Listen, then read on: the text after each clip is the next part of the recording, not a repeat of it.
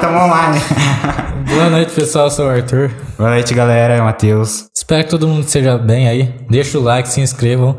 É, compartilha aí pra todo mundo, até pro seu chefe. É, hoje estamos aqui com a Dani, seja bem-vindo. Obrigada, gente. Boa noite. Seja bem-vinda, Dani. Obrigada. Voltando, né? A gente avisou que ela ia voltar, ela voltou, viu, gente? Eu invadi o pódio não do foi Pietro. pegadinha, não foi pegadinha do.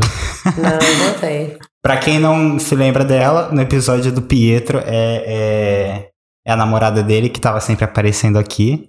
É porque eu tinha que preencher o ambiente com a minha beleza, entendeu?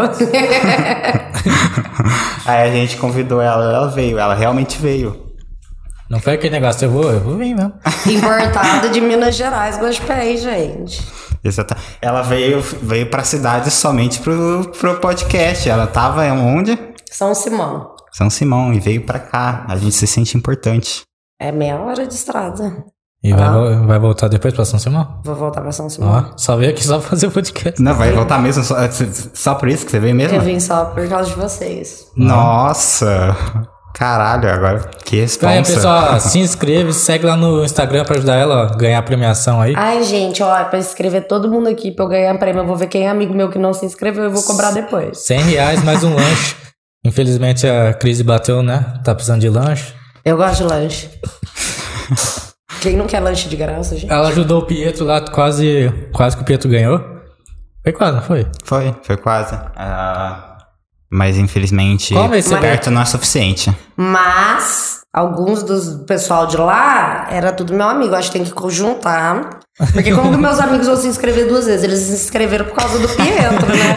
Eu pedi pra seguir o Pietro, porque ele nem, nem avisou a família dele que ele ia fazer podcast. Eu que avisei todo mundo. Como é que a gente vai contabilizar? Não tem nem como ver quem se inscreveu no YouTube. É só ver quem é da, da minha família. Vai ter- Você vai ter que pedir pra sua família mandar print que está Ó, escrito. vamos ler os comentários aqui, ó.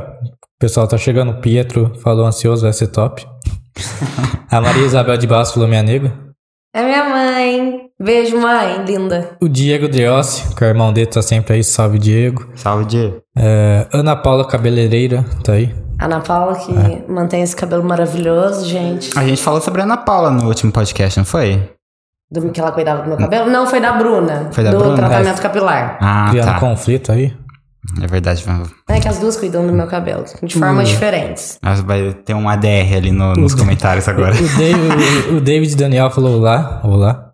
Isabelle Oliveira, Elaine Souza, Rafael Andrade, Liliane Alves de Souza, Yasmin dos Santos Bessone, Silvia Ferraz, Bruno Matias, Danilo Muniz, tudo bateram palma. É, a Laís Costa chegou aí e falou oi. Oi, gente! E a Yasmin falou que você é demais. Um beijo, Yasmin. Obrigado por compartilhar no seu perfil. A Yasmin tem um perfil agro maravilhoso no Instagram. Celso, Celso Luiz também mandou um abraço pra você. É o tio Celso, amor? Um beijo, tio Celso. Saudade de Ah, tá, ontem. chegando, tá chegando gente agora. Maria Júlia. O David Daniel fez um convite pra você. Qual? Bora do, do rock outubro no céu Conte. Ah, é, é um pessoal que toca. hum, É uma banda de rock que toca lá no bar do meu primo, que eles são maravilhosos. E o Gustavo Lazar é um amigo nosso aí. Salve, Gustavo. Salve. Junto. Valeu pra entrar. Então vamos começar. Vamos. Tava ansioso pra participar? Eu tava. Gostei muito do dia que eu vim aqui. Os meninos são muito legais, eles têm assuntos interessantes. Eu achei que eu podia agregar muito com a minha vivência aqui. Fazer um pouco vocês rir também, né? Que vocês gostam de rir de mim. E alegrar a noite do pessoal. eu achei leve e divertido o dia que eu vim aqui.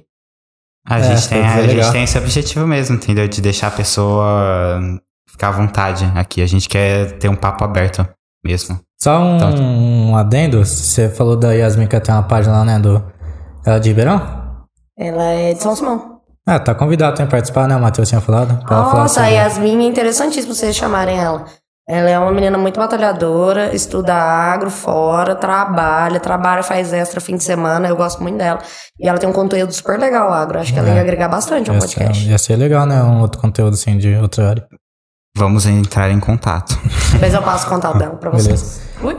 E fala pra gente aí como foi sua infância. Gente, a minha infância. A minha infância se resume à minha avó. Nossa, tem, tem que tomar cuidado pra eu falar, senão eu vou chorar, ma- borrar a maquiagem. Porque ai, minha avó era a avó, sabe?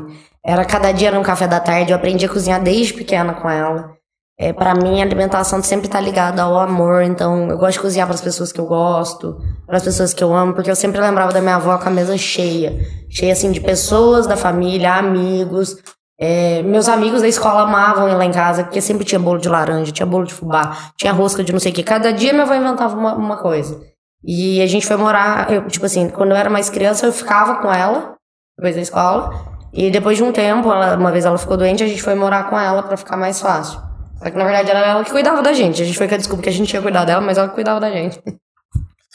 É, esses momentos passam rápido, né? Você lembra quando fosse ontem, né? Na... Infelizmente. É, Não são pra sempre. Por isso que a gente tem que valorizar. Você morava com a sua avó, não com seus pais? Não, é. Eu ficava muito com a minha avó, porque meu pai trabalhava viajando e minha mãe trabalhava muito. Teve uma época que minha mãe trabalhava de manhã, de tarde, de noite. Eu ficava muito com a minha avó, mas eu morava com os meus pais. Aí depois eu e meus pais fomos morar com a minha avó depois que ela ficou doente. Mas logo ela ficou muito boa, a gente continuou morando lá com ela. E meus pais separaram e a gente continuou com a minha avó. Aí ficou eu, minha mãe, minha avó e meu irmão. Entendi. Ah, me lembra um pouco a minha situação, que meus pais se separaram, aí, aí a gente tava, a gente faliu, vamos dizer assim, e viemos morar com a nossa avó. Não foi pra, é, bom, foi basicamente a nossa avó cuidando da gente.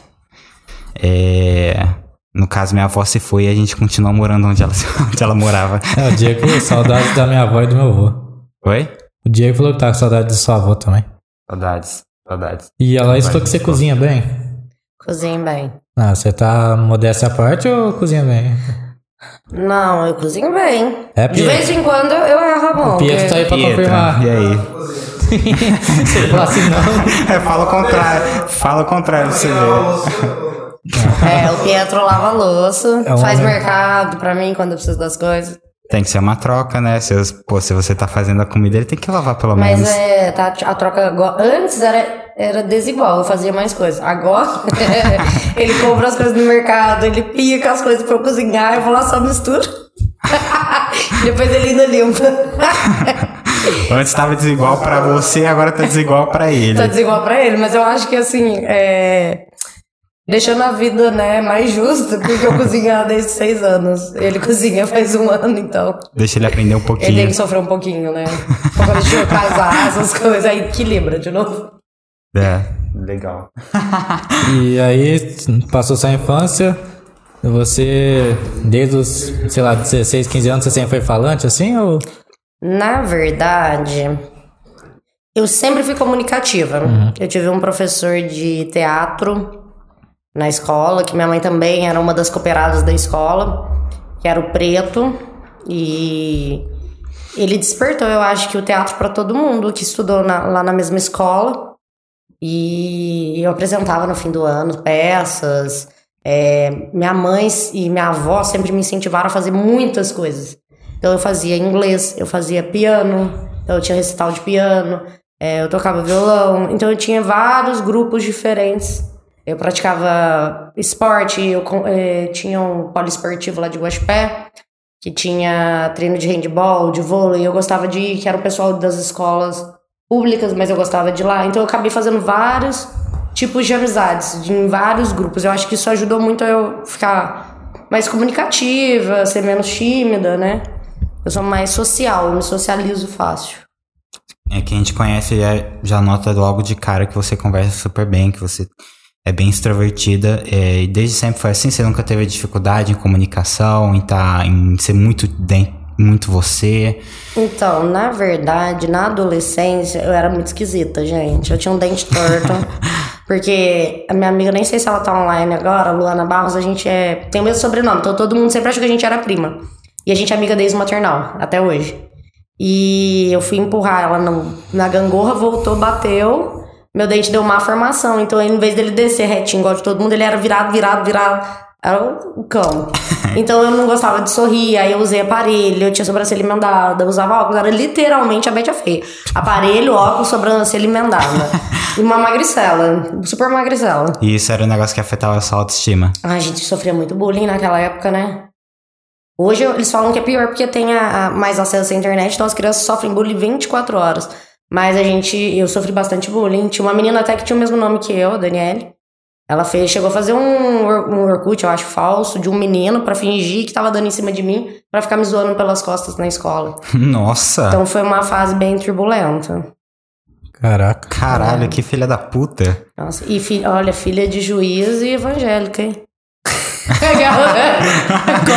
é, a justiça e a religião envolvido na criação, você viu que maravilha. pra você ver que, que isso daí é só fachada. Uhum. Eu já fiz um fake no colégio, quando eu tinha 12 anos. Pra zoar alguém?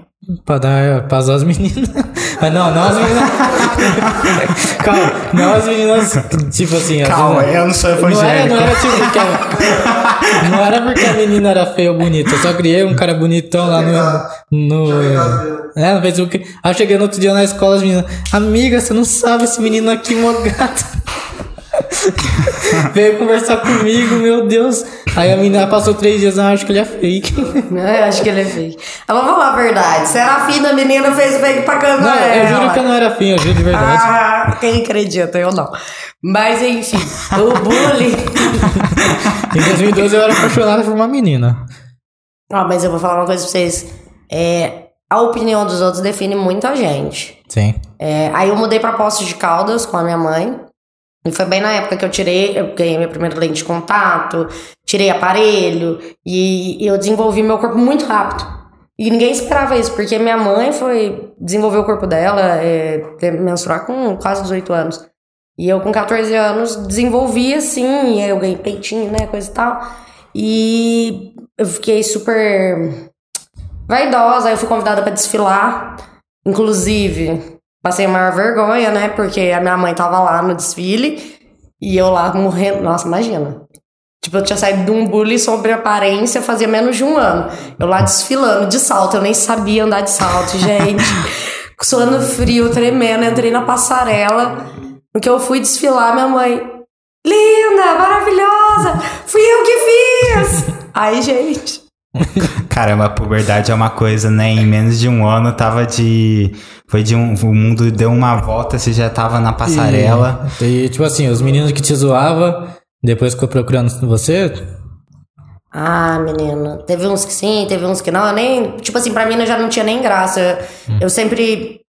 Quando eu mudei pra Poços, minha mãe namorava uma pessoa e a filha dele, que eu considero como minha irmã até hoje, a Camila, a gente não se vê há anos que ela mudou pros Estados Unidos, mas eu, quando eu vou falar dela, eu falo, ah, minha irmã.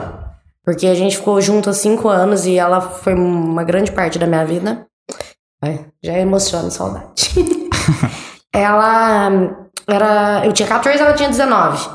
E ela também já. Ela era muito inteligente, ela era autodidata, ela aprendeu a falar inglês fluente sozinha. Ela andava com uma turma mais velha, porque ela já era mais madura. Então, quando eu mudei pra Poços, eu tinha 14 e eu andava com o pessoal de 24, 25 anos. Então, quando eu ia pra Guaxupé passear, eu olhava os meninos da minha sala que tinham feito bullying pra mim, eu olhava e falava assim, mano. Molecada, nossa. Mas É, não eu- tinha um negócio de, tipo, você esfregar na cara que você mudou de vida, que você já, tipo, Igual já tava deu melhor. preço. Sim, cagando pra aquele povo esquisito. Eu olhava lá. Porque aí eu tava com 15 anos, tipo assim, eu já me sentia, tipo, mulher, né? Aham. Porque eu andava com pessoas mais velhas. velhas. então eu chegava lá, via aquela mesma molecada, naquela mesma vidinha, daquele mesmo jeitinho, aqueles mesmo rolezinho, falando dos outros, umas picuinhas, umas coisas. Eu falava, ai, gente, que preguiça. Não. Aí eu já ia pro rolê, eu e essa minha amiga Luana, a gente sempre ia pra, pra rolê de pessoal mais velho. Tipo, a gente tinha 14, 15 anos, a gente ia pra bar, pra show, pra evento. Quando eu tava em Posto conseguia entrar? De boa? Naquela época não era igual hoje, né?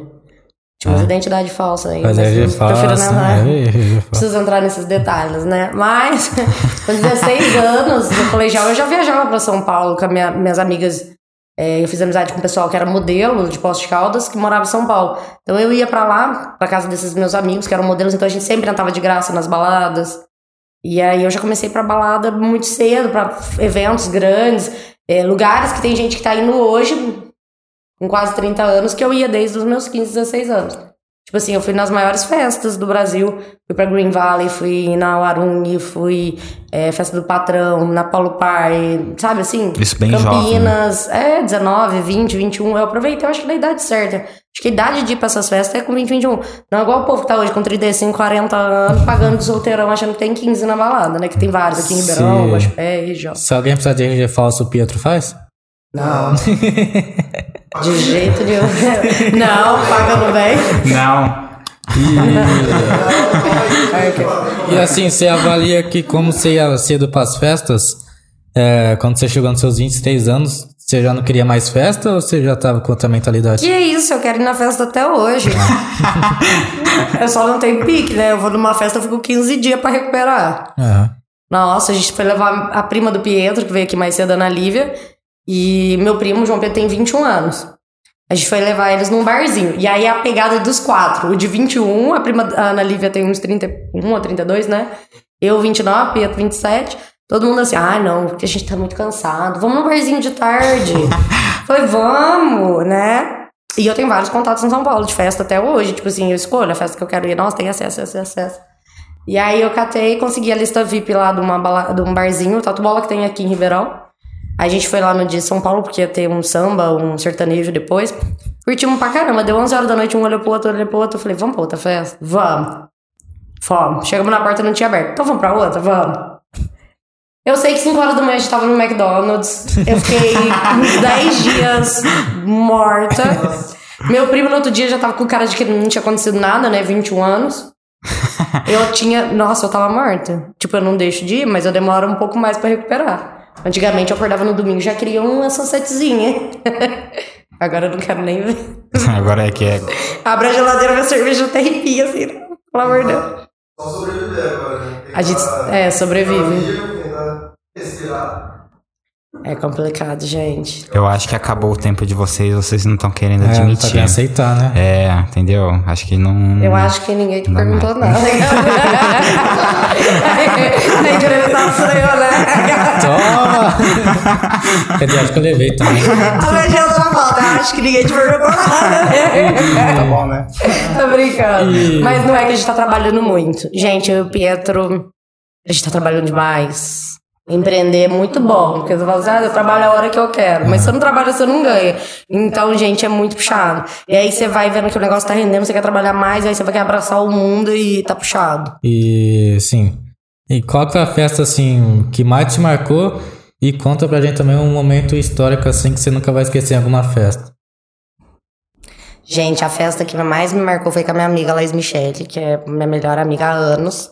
Na verdade, a minha mãe e a mãe dela são amigas, né? Muito antigamente. A gente tinha 14 anos, a gente nem se gostava muito. Hoje, acho que 15 anos depois, eu não imagino minha vida sem a Laís. E a gente tinha uns 19 para 20 anos, a gente foi pra Balneário Camboriú. E a gente era, nossa, perdidinha, assim, né? Aí chegamos lá, a gente tava tomando sol na praia, eu lembro certinho. Tinha umas meninas, sabe aqueles maio cavado que passava divulgando, igual tinha Maresias divulgando balada? Elas entregaram um flyer da. Mas desculpa, conta como foi que vocês chegaram lá, lá em Balneário. Hã? Não, Pietro, tem nada a ver, fica Como quieto. foi que vocês chegaram lá? Pietro, fica quieto, você tá no Acho que ele tá assunto. confundindo outra história. É, não. Aí- outra mulher aí? Pietro, Pietro, fica na sua. Acordaram, acordaram, acordaram onde? Em Goiás? elas estavam em São Paulo e, e acordaram em Camboriú. Não foi nada disso, depois eu falo. Pedro, para de tirar ali. Pedro, para! Eu vou ligar pra sua mãe, você tá descontrolado. Eu vou ligar pra sua mãe. Você quer agir com a criança, eu vou ligar pra sua mãe. Ó, enfim, nós estávamos lá na praia, e aí tomando sol. Aí as meninas foram panfletar nessa balada da Green Valley, e eu vi que tinha um cara pra trás. Tipo, elas vão passando dando flyer e vão andando pela praia. E ele tava pra trás, eu acho que meio que junto, levando elas. Aí eu cheguei pra ele e falei, nossa, o que que é isso? Onde é? Ele falou assim, mas de onde vocês são? Falou, de Guaxupé, Minas Gerais. Uai. Uai. Eu acho que ele nunca tinha visto mineiro. Naquela época, não ia muita gente pra lá. É, tipo, eu tinha 19 anos, faz 10 anos. Ah. 2012, 2011 pra 2012, eu acho. Então, assim, pra eles era tipo um bicho do mato, né? O pessoal de Minas. O povo ficava meio chocado com o mineiro. E aí, e eles, acham, eles acham que o mineiro não sabe nada. Tipo assim, na época eles achavam que a gente ia se perder pra qualquer lugar que a gente fosse. Qualquer amizade que a gente fazia, queria levar a gente na porta dos lugares, que achava que eu e ia se perder. Mal sabia, né? Nós duas, tanto que nós era esperto. Mas tá bom. Aí o moço virou e falou assim: Não, peraí, deixa eu ver um negócio. Pôs nosso nome na lista VIP da balada. Aí as duas se arrumaram, foram pra, pra VIP da balada. Quando a gente contou, ah, você tem certeza? Deve ser desconto, não é VIP. Nossa, pessoal, assim? Foi! Foi muito aleatório. E a gente nem. A gente foi assim com a cara e com a coragem. Falei, ah, chega lá, a gente compra. O pessoal falou, gente, vocês não estão entendendo, a Green Valley é muito cara. Hoje é David Guetta lá. E a gente, ah, ela olhou pra mim, vamos tentar, se não deixa, pega um táxi e vem embora. Menino, chegamos lá, entramos, era o David Guetta, a balada gigantesca, foi a balada mais top do mundo. Eu fiquei, assim, uma meia hora pra entender onde eu tava. A gente aqui, o David Guetta tocando aqui, aí estourava aquelas papel pra cima. Imagina o povo sair lá Ela, ela não fala, como é que eu vim parar aqui, mano? é, tipo assim, eu tinha ido em boate, boate, tipo, boate igual tem aqui, boate São Paulo, na Ballroom, na Vila Mix, mas assim, balada fechada, balada outdoor, essa era uma balada outdoor, aberta, enorme. E, tipo, igual hoje essas festas, quando tem, tipo, essa, vai ter uma aqui em Ribeirão, tem lá em Guaxupé, festas abertas com a estrutura, mas sei, é aberta. Sei. É, lá é assim, e a, e a Green Valley ganhou como melhor balada do mundo várias vezes, do mundo. É assim, outro nível. Só que, meu, dá muito medo. Na época a gente era muito novinha, e os argentinos, aquele povo do. Eles vão muito pra lá. O pessoal aqui da, dos vizinhos nossos, países vizinhos, vão muito pro sul, porque é bem pertinho ali pra eles. Gente, eles são muito loucos. Eles passavam batendo o pé, batendo os braços, eu olhava pro lado e falava, meu Deus, o que tá acontecendo? Onde que eu tô? E o pessoal do, de Camboriú achando que o mineiro que era de outro mundo. É, não, gente. Mas foi, nossa, foi a melhor viagem da minha vida, marcante. Nossa, mas foi mesmo. Tipo assim, não tinha uma parada ali. Vocês realmente entraram no VIP. É, Caramba, não, que louco. VIP, tipo assim, não, mas aconteceu muita coisa louca nessa viagem. Tipo assim, tudo que tinha pra dar certo deu, do nada. É, tinha um conhecido da minha amiga que a gente viu postando de Guaxupé que tava lá. Quando ele falou, não acredito vocês estão aqui, eu tô aqui com a minha família. Buscou a gente. Levou a gente pra uma praia que a família dele tava, com a família dele, ficamos lá bebendo, comendo o dia inteiro. Na hora de pagar a conta, o pai dele, não, imagina. Eu olhava pra ela e falava, não é possível que essas coisas acontecendo. Aí a gente, ela encontrou um, um amigo do Rio também, que naquela época era Facebook, e o celular era ainda aqueles Samsunguinho, aqueles primeiros, né? Não tinha aquela comunicação que tem hoje. Galaxy Pocket. É, sabe aqueles pequenininhos assim? É, Aí a gente viu esse amigo dela do Rio de Janeiro que tinha postado, que a gente conhecia dele em São Paulo. Ele falou assim: Nossa, eu tô no hotel, vai ter uma pool party hoje aqui fechada do hotel, vou pôr você. Chegamos lá. Na pool party era um DJ internacional, um puto hotel resort de luxo. Só tinha dois camarotes na festa, um era do cara e a gente lá, as duas assim, ó. E o mais engraçado que a gente fica rindo vendo as fotos, porque, tipo assim, tinha aquelas carioca bonitonas, assim, tudo gostosona. Sabe aquelas mulheres, assim, paniquete de hoje em dia? Aham. Nós com aquele buchinho de queijo. Achando que tava arrasando na festa. Mas, gente, foi a melhor viagem da minha vida. Tudo que tinha pra dar errado deu certo. Até no último dia, na hora de ir embora, a gente foi almoçar numa churrascaria. E, como eu disse, naquela época não tinha internet como hoje. E na hora de pagar, a máquina do cartão tava fora do ar, fora do ar, fora do ar. E a gente não, não tinha dinheiro, tava com cartão de débito. Era Débito e crédito. Aí o moço virou, olhou pra nossa cara e falou assim: Não, amanhã vocês vêm pagar.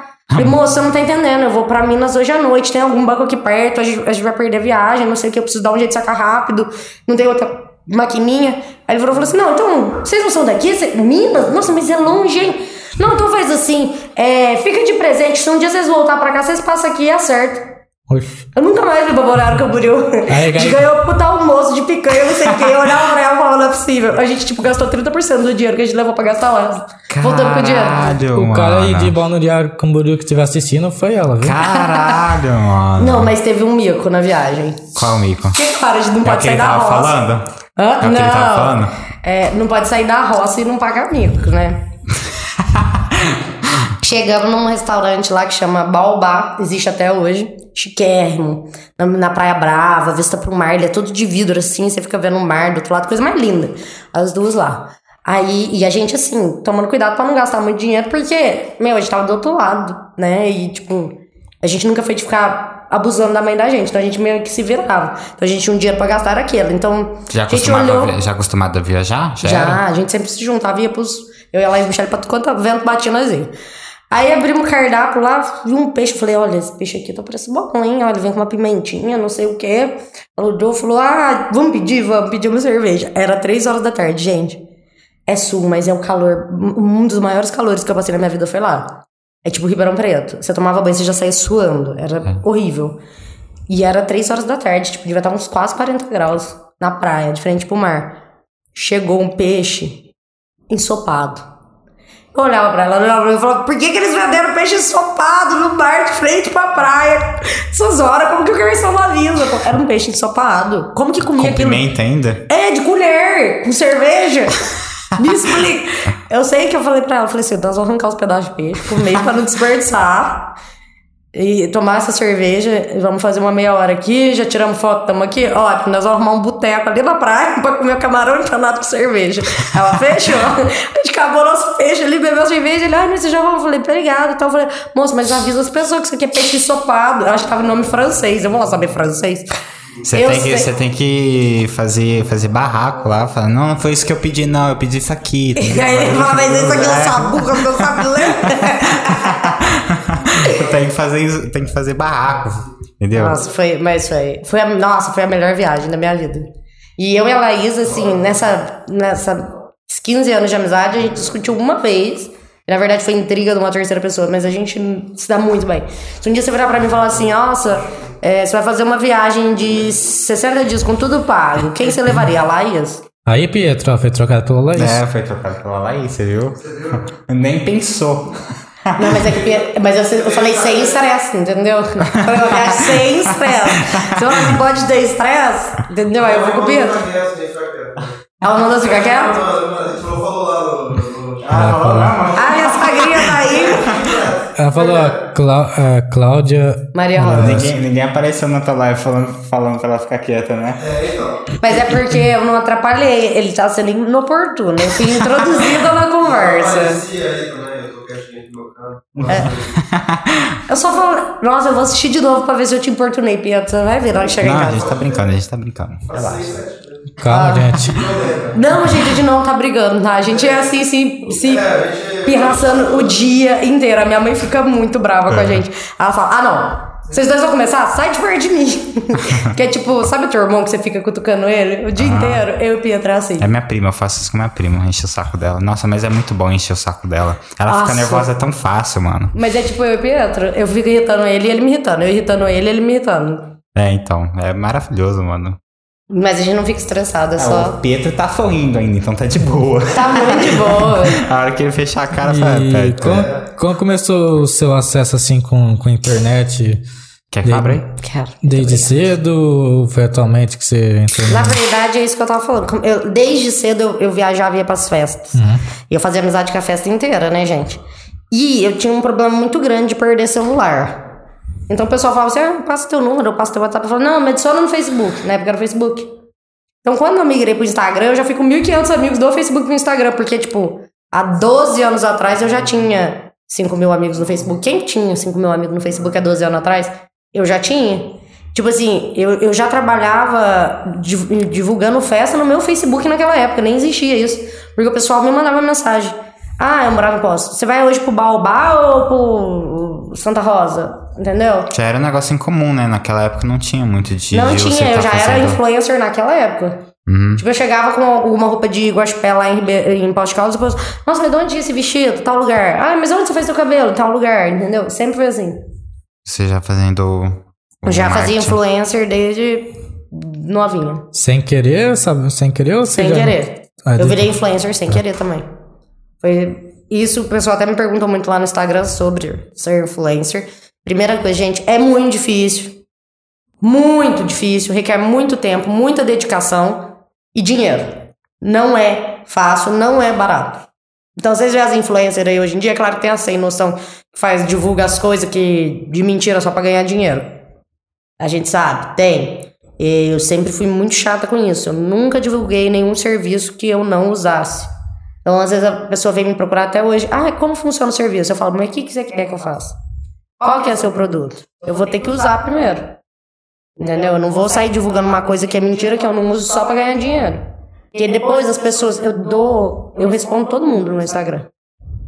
pessoalmente, não é resposta automática nem nada. Então, se a pessoa vem, olha, eu fui no lugar que você me indicou e não gostei, eu vou e repasso pro dono. Eu dou um feedback pra pessoa. Entendeu? Eu, eu, porque eu me sinto responsável. Fui eu que divulguei aquele serviço. A pessoa dela gastou o dinheiro dela, porque eu indiquei. Então eu tenho responsabilidade sobre isso. Então eu já passei vários feedbacks para várias empresas, para vários donos. Até, até porque você fica mal, entendeu? Tipo, se você, você recomendou em algum lugar, a pessoa foi lá, foi ruim, a pessoa vai falar depois que foi você que passou. É, não, vai ficar chateado comigo. Nossa, a Dani divulga mentira. Eu acho que assim, as pessoas têm que ter uma noção também, por exemplo. Existe a empresa e existe funcionários. Hoje em dia, pra você arrumar funcionário é muito difícil. Se às vezes eu indico algum lugar, você chega lá, foi o garçom que te atendeu mal, não é culpa do dono, gente. Tem que ter bom senso. Às vezes é uma pessoa que tá em teste, às vezes foi uma pessoa extra. É... Ah, você falou com a, a vendedora da loja, ela foi grossa com você. Gente, não é o dono da loja, sabe? É, né? Às vezes o dono não tá ali 24 horas. E ele tem um puta gasto, um puta investimento para ter aquele empregado ali. Às vezes ele nem tá sabendo. Então o teu feedback pro dono, pro gerente, ajuda ele a direcionar isso. Às vezes até conversar com o empregado, olha, aconteceu tal situação, isso não foi legal, você precisa mudar a sua abordagem com o cliente. Entendeu? Então, assim, em vez de você sair falando mal do lugar, falando mal do serviço, tenta pensar, se a empresa fosse minha, que eu, eu não gostaria de saber o que tá acontecendo, Uhum. eu vou tentar que chegue no dono para ele poder resolver, porque o produto é bom, o lugar é bom. Por isso eu acho que tá faltando hoje um pouco de bom senso nas pessoas, se pôr no lugar dos outros. Só sai, tipo, queimando o lugar, falando mal, é, criando antipatia. Aí depois os amigos tá tudo lá, vai lá de novo, como se nada tivesse acontecido. Mete, mete pau vai lá, porque gospel é um ovo, né? A pessoa fala mal, volta no mesmo lugar na outra semana. É, mas eu acho legal, por exemplo, muita gente fala mal e. E não fala pro estabelecimento, não conta de nenhuma forma pro estabelecimento o que aconteceu. Então, tipo assim, como é que eles vão melhorar em relação a isso? Às vezes só vai virar as costas e, tipo, contar pro, pro amigo e tal, lá, no, lá um lugar legal, entendeu? É, aconteceu isso isso comigo lá. É, e não conta pro, pro, pro próprio estabelecimento pra eles melhorarem isso daí, vezes, dependendo do caso. Mas- É, aconteceu uma história que um menino foi reclamar de um, de um bar, aqui de Ribeirão, na verdade, que eu indiquei. E era mentira.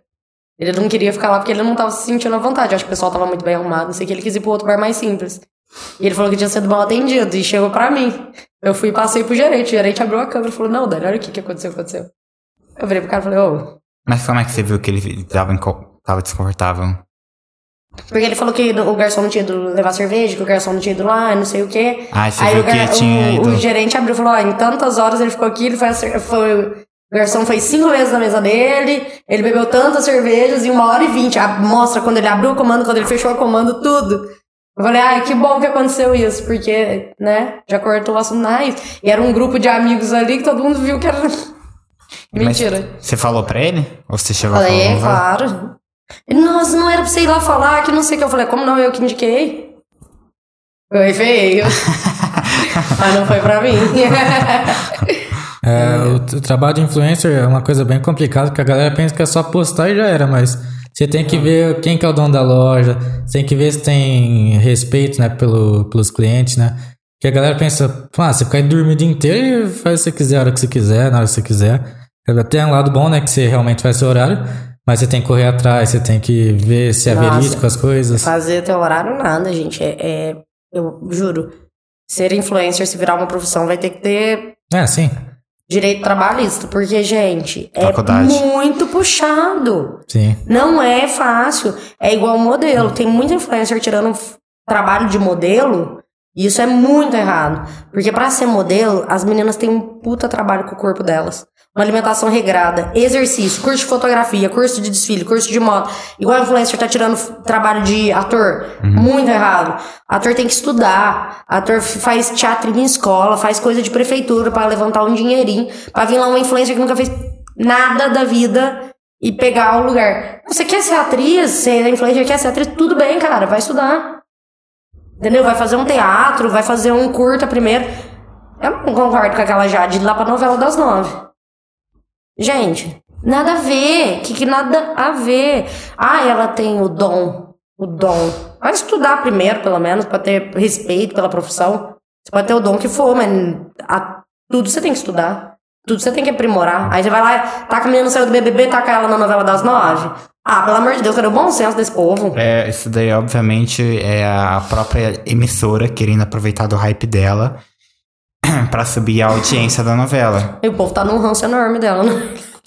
E o povo tá no Que ranço corte dela. bonito que vai desse, né? Ela alfinetando a Jade ficou. Não, não é nada contra a Jade Picon, ela é esperta, aproveita a oportunidade. É, não. Não, ela, não é culpa dela. Ela, Exceto. eu, não, se alguém me chama pra ir pra novela da Globo agora, velho, eu nunca estudei teatro, tô indo. Quem que é os errados? É quem tá contratando. A ocasião faz o ladrão e a ocasião, nesse caso, fez. Ela foi esperta, ela tá tendo uma puta visibilidade, ela aproveitou. É, o foda é questão assim. Ela é, podia ter bom senso? Podia. Por exemplo, vai ser, vai ser bom pra pessoa que tá sendo contratada, influencer. Vai ser bom pra, pra emissora que vai é, ganhar audiência também. E vai, mas vai ser um desrespeito com o pessoal do teatro, o pessoal ator que fazia o, o seu trabalho, estudou pra fazer o seu trabalho, é, tem todo um currículo, mas tá sendo escolhido outra pessoa ao invés de, um, de um ator Eu realmente. tenho uma amiga que eu sou apaixonada, Mariana. É, Mariana Chagas. Ela é apaixonada em teatro, ela tem cursos, ela trabalha, ela faz projeto escolar, ela faz projeto de prefeitura, ela grava texto, ela grava vídeo. Ela é linda, linda. Falar assim, ah, porque a Jade é bonita. Não, minha amiga é maravilhosa. Por que, ela não tá na, na, na TV, na, na Globo? Falta de oportunidade, porque vai lá e põe esse povo aleatório. Entendeu? É complicado. Tem que passar. Tem que eu falei pra minha mãe que eu ia participar do Big Brother. Ela falou que eu ia passar vergonha nela em rede nacional. Falei, mãe, pelo menos a gente vai estar rico. Eu já te passo vergonha sendo pobre, né? Tem, né? Realmente, realmente já tentou se, se, se inscrever lá? Não, não sei nem o que, que falar. Eu nunca nem assisti Big Brother. Eu assisti um. Esse ano só, eu só assisti o dia da Discord pra ver as brigas com o Pietro, porque o Pietro assiste. Pietro é Maria Fifi, fofoqueira. Ele assiste tudo essas coisas. É muito bom, mano. É muito bom assistir o Big Não, Brother. os últimos dois anos foi uma porcaria. Ah, não, foi legalzinho. Gente, a- a- esse- olha, os últimos Esse ano, dois. esse ano flopou, mas o do ano passado eu A gostei. Juliette ganhou no terceiro, terceiro semana. Ah, mas mesmo assim, foi legal também, eu gostei. Eu não, eu não gostei muito desse Eu ano. achei o povo meio sonso. Eu tô achando o povo lá muito sonso. Ah, mas sempre Ao é, né? contrário, aquela fazenda já tá me irritando, porque o povo é só barraco também. Gente, tem que equilibrar. Mistura fazer. Por que eles não juntam a Record? A Globo faz uma, uma transmissão conjunta da Globo, Fazenda Globo, não. BBB na Fazenda. Aí mistura um pouco de barraco, um pouco de sonsice, né? Porque tá sons pra caramba aquele BBB. Pleno, se faz dois- um programa decente. em pleno 2022, ano da, da tecnologia, e você me fala que você gostou do passado.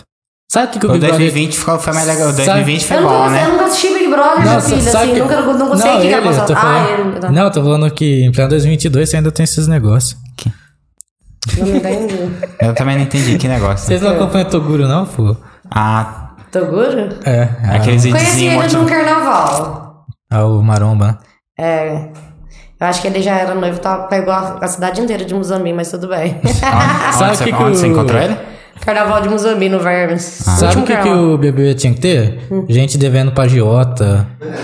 Sabe? É, Tipo aquele Round Six. é tipo, Ah, eu gente também- devendo É, tudo. devia ter um povo pobre, mano, entendeu? Por exemplo, ó. O povo lá vai lá, fica com medo de se queimar. Agora o povo da fazenda também. Gente, aquela Deolane, o que, que é aquilo? Ela come ódio no café da manhã, porque ela xinga todo mundo o dia inteiro. Eu nem assisto a Fazenda, só que eu entro no meu Instagram. Deolane brigou com não sei quem, Deolane brigou com não sei quem, Deolane brigou com não sei quem. Esses dias eu acordei, eu falei, gente, não é possível. Eu acordei com um vídeo dela gritando, eu já cortei essa banada, porque eu abri o Instagram, ela começou a gritar. Ela gritava no meu celular, eu falei, gente, nossa, perdi o rumo de casa. Você, você, você vai ficar você vai se encaixar mais no BBB em vez da Fazenda, então. Que é isso, eu ia dar o maior barraco na Fazenda também. Ah, fazenda, eu acho que eu combinar com ela. Aquelas, eu sou hipócrita, eu tô julgando ela, eu estaria igual. Eu ia xingar todo mundo. A Nossa, fazenda fazenda você é top. ter, que você ter mais contato de roça, né, tal. É animal, eu acho. De onde você tirou essa? Nossa, eu ia falar um negócio agora. Não, mas você não... Você teve contato... galera? Eu contato pelo meu do telefone agora, mas eu falei muito pesado. Você teve contato com animal na roça? Que isso, minha filha? Ué, Eu não tô te julgando, mas a fazenda às vezes é um ambiente melhor pra você, você já tá acostumado. Eu gosto de natureza, mas É. nunca cuidei de um bicho, você cachorro, gato, ele. Mas Big Brother é um ambiente fechado, entendeu? Nossa, é uma casa. Mas lá Fazenda- tem academia. Ah, nos dois lugares tem academia. Tem academia, mas eu nunca assisti nenhum, velho. Tá, eu tô, tô te dando uma opção legal aí. A única coisa que eu assisti esse ano foi a- o dia da Discord na segunda-feira que eu assisti com o Pietro, que eu gostava de ver os barracos. Mas nem tinha barraco, pô, frouxo, né? O Arthur Guerra. Ó, mano, eu, eu adorava ver o Arthur comer o pessoal nos argumentos nesse ano. Esse ano o Arthur. Nossa, o. Uma é aquela. Eu, eu vi o dia que deram uma. Nossa, aquela Natália lá, Deodato. Falei, mano, essa menina é. é Quem? Na- Nata- Natália? Não era? A Nath, Natália? a namorada que era do Eliezer lá dentro. É, Ah, tá, não, sei, sei, sei. Deram uma baldada na cabeça da menina. Eu falei, fez, você pega, dá uma baldada, já cata o balde e já virou a cara da outra. Você tá louca, minha filha? Nossa. Você tá encostando em mim. Perdeu nossa E eu não sei verdade. porque ela não fez, porque, tipo, ela também não é de levar desaforo pra Gente, casa, eles, não. eles abusaram dela mentalmente demais naquele lá. Ela Ela, não foi é- atacada demais. Eu achei que ela ia ser a outra Juliette. Eu É que ela é que mais ela desaforada. Se ela fizesse mais de som, ela tinha ganhado. É, eu achei É, que ele ia ganhar. tinha mesmo. Arthur mereceu ganhar, Arthur. Obrigado. Quem é o Arthur mesmo? Eu, O Arthur Aguiar, ele falou que mereceu ganhar. Ai, desculpa. eu tô com o Pietro nessa. Eu também tô com o Pietro, eu também tô... É, é sensato, é sensato. Comeu todo mundo no argumento. Gente, mas eu vou ser sincera. Não tinha como ele não ganhar. Ele tá na mulher dele que é inteligente pra caramba. Não sei quantas vezes deu uma É o que o volta. Matheus falou pra mim outro dia. Sabe que ele deu uma volta volta desse povo? Que nem estuda. Mas é que o Matheus falou pra mim outro dia. Sam, é Muito bom esse argumento. Se a mulher dele. É, Se a mulher dele perdoa, É, por que, tu- que eu não vou? É. Não, mas é isso que eu tô falando, ó. Vamos lá. Você já viu aquele negócio da Lamborghini? A Lamborghini não faz propaganda na TV porque o público dela não é o tipo de público que fica sentado na frente de uma televisão. Também Então nós somos o público que assiste BBB, porque nós não temos Lamborghini. Enfim, a mulher dele é estudada, tem PHD, bonita, gostosa. Perdoou, ele caiu na lábia dele. Imagina esse monte de gente que tem faculdade assistindo BBB, todo mundo caía na lábia dele. É, mas posso te falar, às vezes o pessoal tava até certo em alguns assuntos, mas sempre perdia no argumento pra ele. É que eu tô te falando, ele é manipulador. Ah, mas é, é o jogo. Ele né? manipulou o Brasil inteiro. É, tá, mas Só é que é no, do nos jogo. argumentos que você prova sua ideia, entendeu? Se você quer provar sua ideia, você tem que ser Ali bom é um argumento. jogo, por exemplo. Mas ele é bom, eu tô falando. Ele Ele é fez a mulher dele trair porque ele abandonou ela, traiu ela. Ela Ela, no fez, ela, fez ela fez propaganda no- zoando isso pro Bra Brade- Bradesco Santander. o que, que o povo não faz por dinheiro hoje em dia, né? É, ele, ela, ela zoando ela mesma com o negócio do banco lá. Muito, muito bom, mano. Ah, mas, mas faz parte do jogo, né? Mas eu assim, queria né? saber de onde que o Arthur tirou que você é de. Eu vejo um bicho na cuidava de bicho. Você vai perguntar pra todo mundo. Se uma pessoa trabalha na- indignada. Se uma pessoa é, cresceu assim. Só uma pessoa de gosto de Minas Gerais? Gente, mineiros, mineiros, vocês estão vendo aqui a Meu pai, xenofobia. meu pai era mineiro também, não tem nada contra. A xenofobia, isso aí, hein? Você, falou que você, você, como você, você teve mais sua infância na roça, eu pensei, bom. Não, roça porque é cidade pequena, a gente fala que gosta de Ah, roça. aí não foi culpa minha. Você falar cidade pequena, não Mas eu moro no centro, querido. Eu moro no centro, ali na civilização. Medo de. Ah, Ah, é o Gua, o Guax- é Guaxpé, né? Assim fala. né? Ele deve estar. A ideia de Guaxpé da cabeça dele é fazenda grandona, assim. né? Ah, vai ser hoje isso. tem até semáforo. tem cinema. Eu conhecia agora. Não tem shopping, eu não tem conhecia a sua cidade antes de você vir aqui, então. Você já foi lá? Não, mas eu conhecia, sim, de. Como assim? De nome. Já vi já de nome. Mas não foi lá como você conhece só de falar? Na notícia, é, tal. Notícia. Bois atacando a cidade. Centro da cidade. Não, agora eu lembrei de uma história engraçada. Essa minha amiga Luana, antigamente, ela tem muita família em São Pedro da União. E ela, a gente adorava pra São Pedro da União. E um dia eu tava em Poste Caldas, liguei pra ela e falei assim, amiga, é, o que que tá rolando de bom por aí hoje? Eu achando que ela tava em Gospé. Aí ela virou pra mim e falou assim, nossa, um desfile. Eu falei, que desfile, amiga? Ela, de carro de boi, tô aqui em São Pedro. Eu falei, ah, pelo amor de Deus, não, quem é desfile de carro de boi? Desfile de carro de boi. Ah, isso aí é pra Ah. gente que tem dinheiro, boi dá dinheiro. O- Vai dar dinheiro, verdade. Devia estar arrumado fazendeiro de São Pedro, Daniel. Aqui, Daniel, a Silva, a Silva Ferraz falou, acho que ela falou assim: Oi, prima Dani, é a Clarinha. Ah, oi Maria Clara. Assisti tudo, a prima. Te amo, morrendo de saudade. Deixa eu ver aqui que mandaram mais, ó. Guaxupianos. Quem mandou? Marileia Virgílio. Dani tá mandando bem. Selma Ferraz tá aqui também. Tia Rafael, Selma, Marilé, beijo. Sérgio Ferraz, Rafael Meu Vilas. padrinho. Rafael Vilas Boas, Rocha, Dani Arrasa Maravilhosa. A Kathleen, Rafa! Kathleen Messias. O Paulo Camargo falou melhor influência de Guaxupé. É, Leonardo Brazão mandou boa noite, boa noite. Beijo, Paulo Camargo. Paulo Camargo é um grande amigo meu. Ele e a namorada dele são os queridos. E. Deixa eu ver se tem mais alguém aqui. E o Sérgio Celeste falou: Dani, bora Big Brother. Ah, será? E Yasmin falou assim: o arroba do boi está alto. Arroba do boi tá alto? Aí errei o golpe. Ó, eu sei que eu fico. Se eu for no BBB, o meu ex-namorado falava que eu tinha que ir. Porque ou eu ia sair na primeira semana ou eu ia ganhar. Ele falou: ou o povo te odeia, eu te amo. Não tem meio termo com você. Não tem como, tipo, ah, eu gosto da Dani. É. Ou eu odeio a Dani ou eu amo a Dani. Não tem. Realmente. Eu tenho hater no Instagram. Concordo com ele. Você tem hater no Instagram? Vocês acreditam? Eu adoro meus haters. O que, que eles falam de você? Várias coisas interessantes. Já puseram defeito na minha sobrancelha. Depois falaram que eu era flácida. Depois falaram que o Pedro me, me traía. O que mais? Não sei. Ai, ai, a cada xingamento. É sempre xingamento ligado a coisas que não são relacionadas à pessoa. É sempre físico. E. Antigamente fútil. Ou tipo, é, ou tipo do meu namorado. Tipo, ah, você é chifrudo, não sei o quê. Uma vez na Páscoa. Bom transa. Quieto, pelo amor de Deus, filtro. Cláudia, Cláudia, dá jeito aqui, Pedro. Ó, tá pra, a live não é pra criança, viu? Não, tem crianças, eu tenho meus alunos. Tem criança aqui? Eu tenho meus alunos, minha, minha primária é claro tem 10 anos de idade. Minha- meus, meus alunos. A live tá aqui, Eu não dou, é pra aula, eu dou aula de exatos. Meus alunos de 15 anos, acho que eu tenho a idade delas. A gente conversa de igual para igual, porque a maturidade é a mesma. Enfim, é, era uma Páscoa, domingo de Páscoa. Me marcou exatamente por ser um domingo de Páscoa. E eu tinha chegado. E feriados lá em Guaxupé, lá na roça, sabe? Onde tem muita vaca e boi. É. Fe- Feriado, o pessoal vai, vai tudo pra Guaxupé, porque todo mundo muda de Guaxupé, porque lá é uma roça, então todo mundo vai pra São Paulo pra trabalhar, Campinas. Agora o pessoal com esse home office, pós-pandemia, tá querendo tudo voltar pra Guaxupé, porque ficou lá em home office e viu como que é bom morar na cidade pequena, não quer voltar pra cidade grande, né? Sério, tem gente voltando? Pra, querendo morar em Guaxupé, É, em querendo morar tem. por conta de, de, tipo. Gente, lá é muito gostoso. Não tem poluição, não tem trânsito, não tem Não, mas eu. É, então, eu, por exemplo. Eu, eu, não, eu não gostaria de morar em São Paulo, pra dizer a verdade. Eu, tipo assim, eu gosto de Ribeirão Preto. Não, eu gosto de ir pra São Paulo passear, pra ver minha família que eu amo. É. Vem cá, te amo. É porque, eu- às vezes que eu fui pra São Paulo, porra, mano, você fica duas horas pra você ir num, num lugar que é até relativamente É, perto, tipo, entendeu? Se eu for pra, é um pra Escarpas pesadelo. do Lago, é duas horas. É um pesadelo, é muito, é muita gente. Nossa, você vai na 25, inf- nossa, é tão- Nossa, lá é um é formigueiro, cara, é um formigueiro, é um É, inferno. às vezes eu vou pra lá e fico em casa. Fico na casa da minha tia Selma e na casa da minha madrinha. Fala assim, "Não, você não saiu em São Paulo? Não, eu fui pra ver minha família. E a gente curte em casa, é E muito até gostoso. chegar na casa só tinha três horas, né? Na ca- Na casa da minha madrinha, não, elas moram perto uma da outra. A minha tia é minha tia-avó. Ela é irmã da minha avó e ela é como se fosse minha, minha segunda avó, minha avó mesmo. E minha madrinha Silvia é prima da minha mãe de primeiro grau e é realmente. A minha madrinha Silvia e meu padrinho Sérgio são padrinhos de verdade que a gente não vê hoje em dia.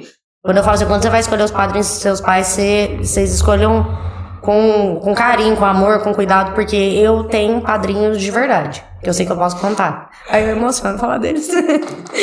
Mas. Aí a gente vai pra lá, fica na casa da minha madrinha, a gente faz churrasco, faz jantar lá e fica lá. Eu não tenho vontade de sair.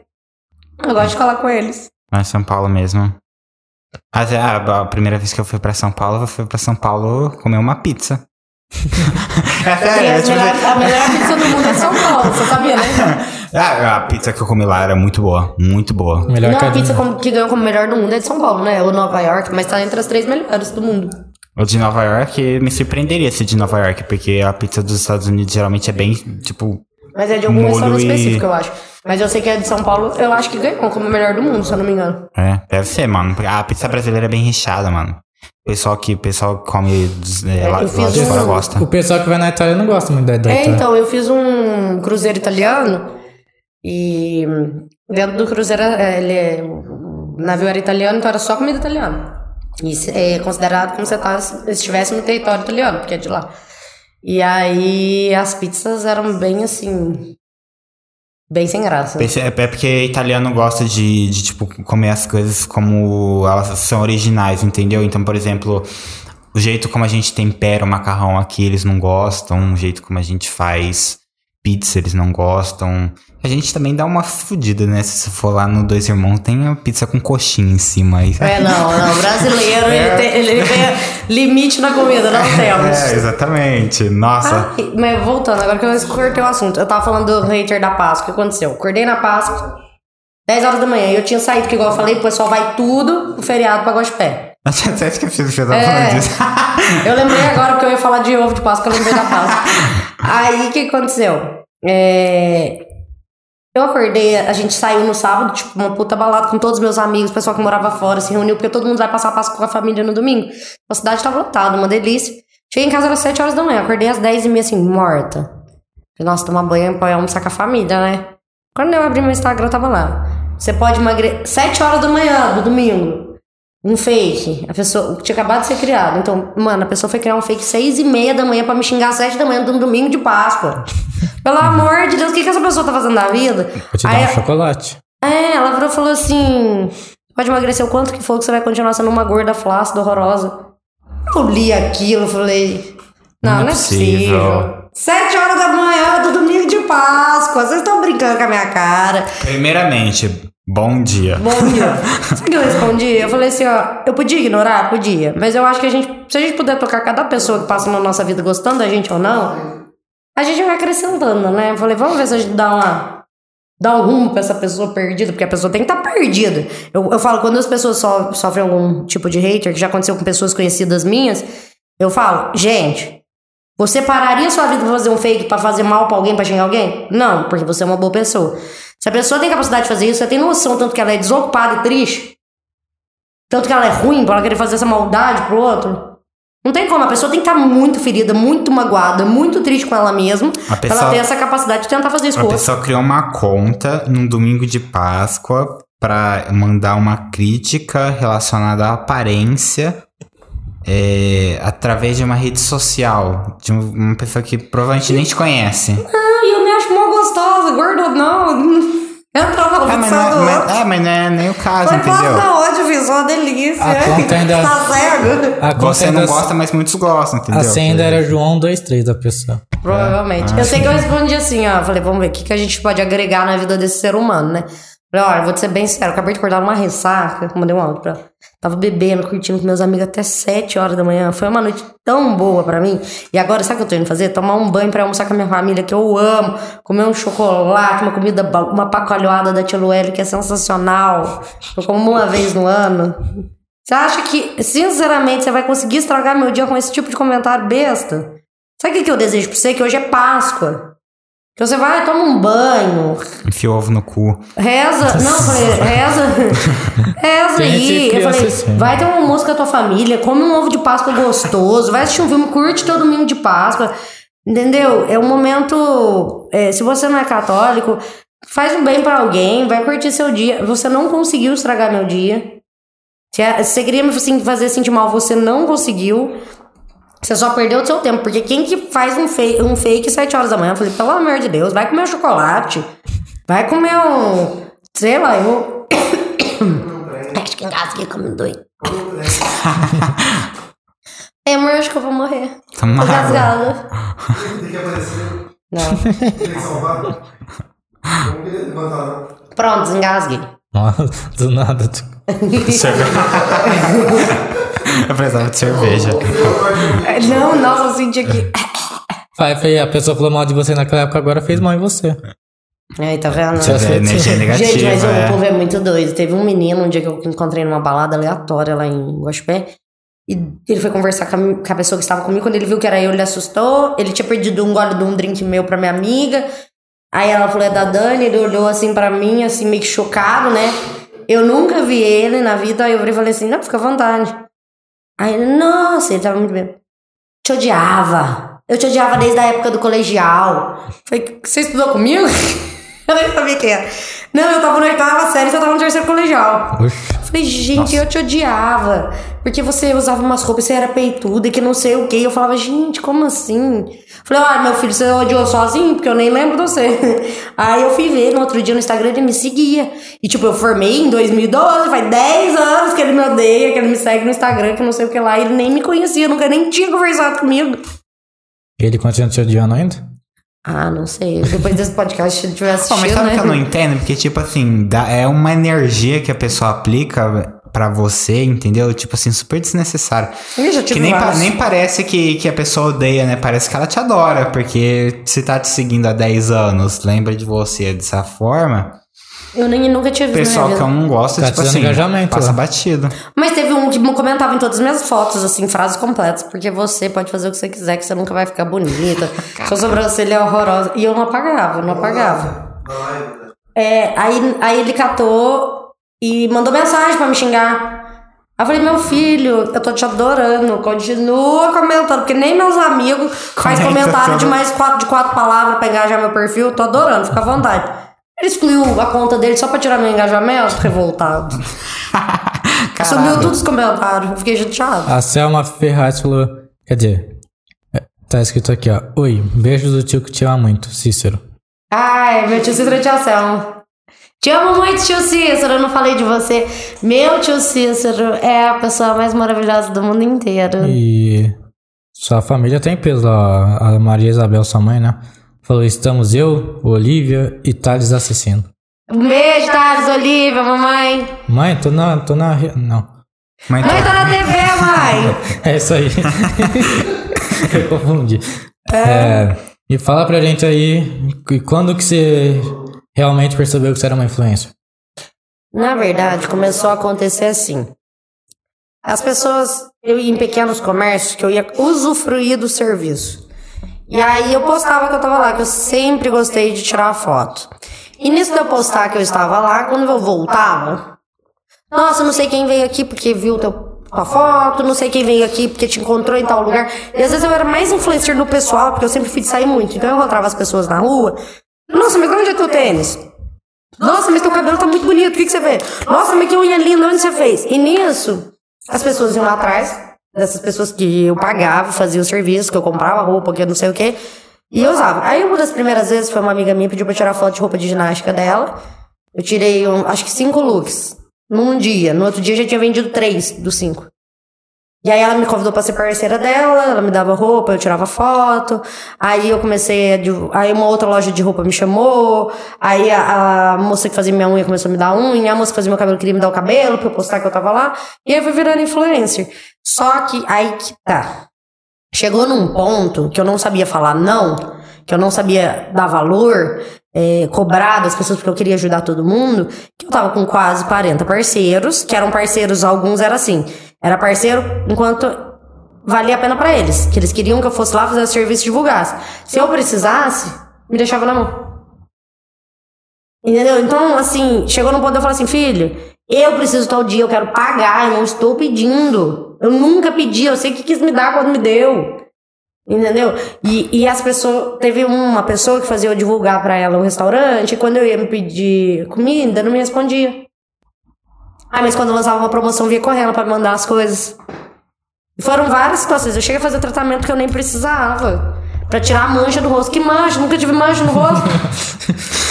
Só que a pessoa pediu pra eu divulgar, eu fui lá e fiz o tratamento. É claro que tirou pele morta, não sei o quê. É, melhorou o, a Não foi- parte, o não foi- colágeno da face, Não foi prejudicial, mas você não, Não, precisava. mas assim, tipo, não tinha necessidade, entendeu? Foi, foi bom, não foi prejudicial, mas assim, não era uma coisa que eu iria atrás pra fazer. E isso demanda tempo, entendeu? É tempo. Porque aí eu tenho que me arrumar, tenho que tomar banho, não que eu não tome, mas tem que tomar um banho, lavar cabelo, arrumar cabelo, maquiagem. Eu não lavo cabelo todo dia, mulher. Não sei se vocês sabem, porque tem uns homens que não sabem, mas nós não lava cabelo todo dia. A não ser que você tenha cabelo oleoso, mas eu, no meu caso, eu lavo duas vezes na semana lá. E aí eu que lavar cabelo, arrumar cabelo, fazer maquiagem, escolher roupa e, che e deslocar, pagar o Uber até o lugar.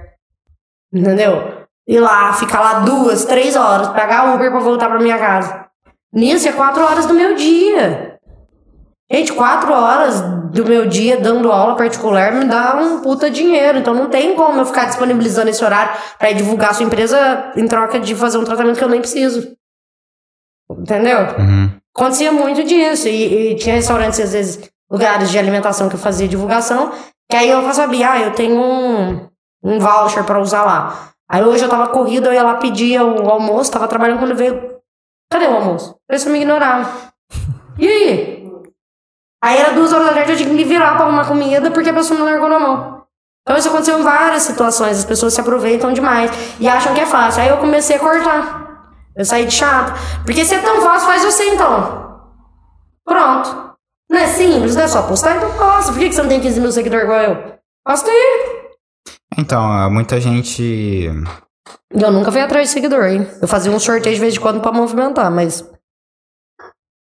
Nunca, tipo, ah, eu preciso de seguidor. Até certo ponto, é, tipo, vai ser vantajoso você tá trocando algum serviço por, você, por uma divulgação, mas a- em outro ponto, como é que você vai ficar fazendo isso o tempo todo, entendeu? Só, primeiro que você vai aparecer, no seu Instagram vai aparecer só um. Tipo assim, um telão de anúncio, entendeu? E não, não, Não, é eu, assim. sempre, eu sempre mantive orgânico. Eu não punha flyer. Nunca pus o suficiente pôr flyer. Então, Ah. festa, essas coisas eu cortei. Tinha um povo bem folgado que ficava pedindo pra eu divulgar a festa, cortei. Porque ficava pondo flyer no meu Instagram. Eu, eu, e isso dá mais trabalho. Eu introduzia todos os meus parceiros organicamente na minha rotina da semana. Isso é exaustivo, porque era uma coisa tipo assim: pra estou indo aparecer. caminhar, estou com fone de tal lugar.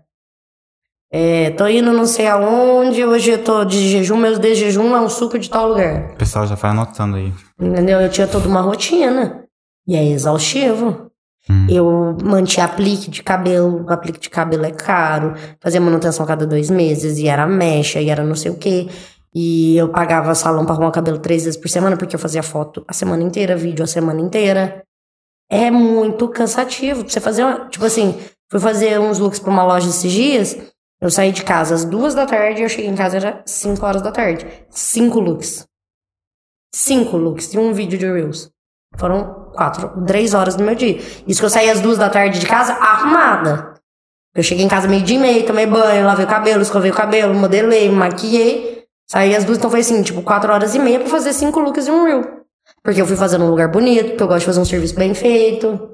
Umas fotos bonitas, fiz vídeos dos looks, apresentei como que era a roupa. Fiz um reels, que eu faço um serviço completo quando eu vou fazer. Uhum. E isso disponibiliza um tempo, e isso tem um valor. Se você quer o meu serviço, é esse. Não vai ser só por não vai ser só uma troca por produto, entendeu? Você, tá, você não consegue ter um trabalho ah, com um horário fazendo esse tipo de serviço, então você precisa cobrar o seu valor, mesmo você recebendo coisa em troca. Exato, eu tenho alguns parceiros que eu mantive na minha, na minha vida que são, nossa, extremo. E eu tenho alguns parceiros que eu cheguei a falar. Eu indiquei outros parceiros pra eles, outros influencers da minha cidade. Uhum. Ó, você não quer divulgar com tal e tal pessoa pra dar uma mudada, porque eu tô postando tanto vocês, que meus seguidores já viram.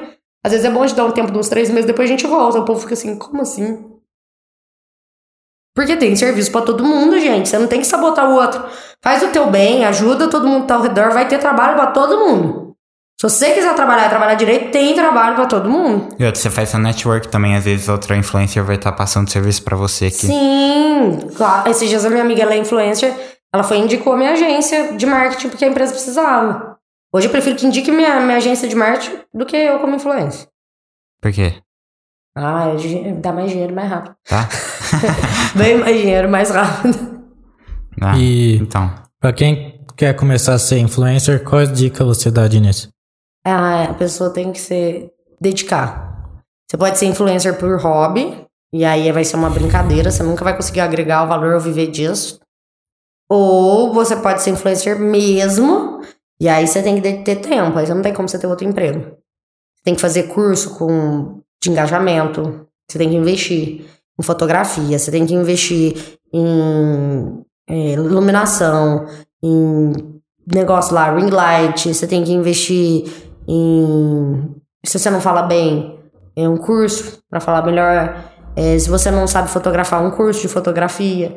Entendeu? Treinar, é, ter uma, uma rotina saudável. Cuidar de tudo que envolve sua imagem. Sim. E não é porque ah, você tem que ficar magro, não. É porque você tem que ter uma rotina saudável. Hoje é o, a, a o- todo mundo tá na- em ser saudável. Então, se você quer ser influencer, se você tiver uma rotina saudável e postar isso, que é o que ninguém quase consegue fazer hoje em dia, porque é muito difícil, eu tô tentando voltar e é difícil. Requer disciplina. Isso, a pessoa, o, o que vende é o que ela não consegue fazer.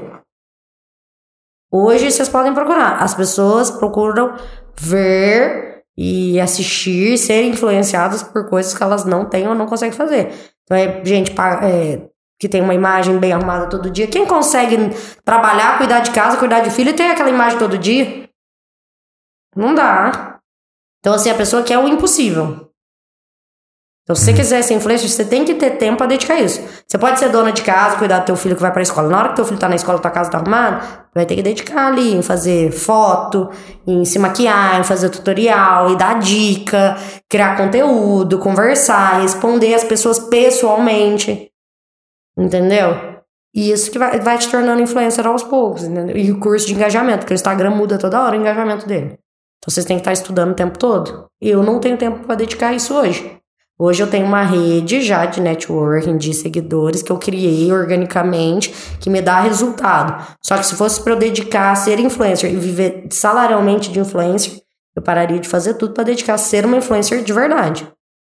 Entendeu? E dá trabalho. É exaustivo.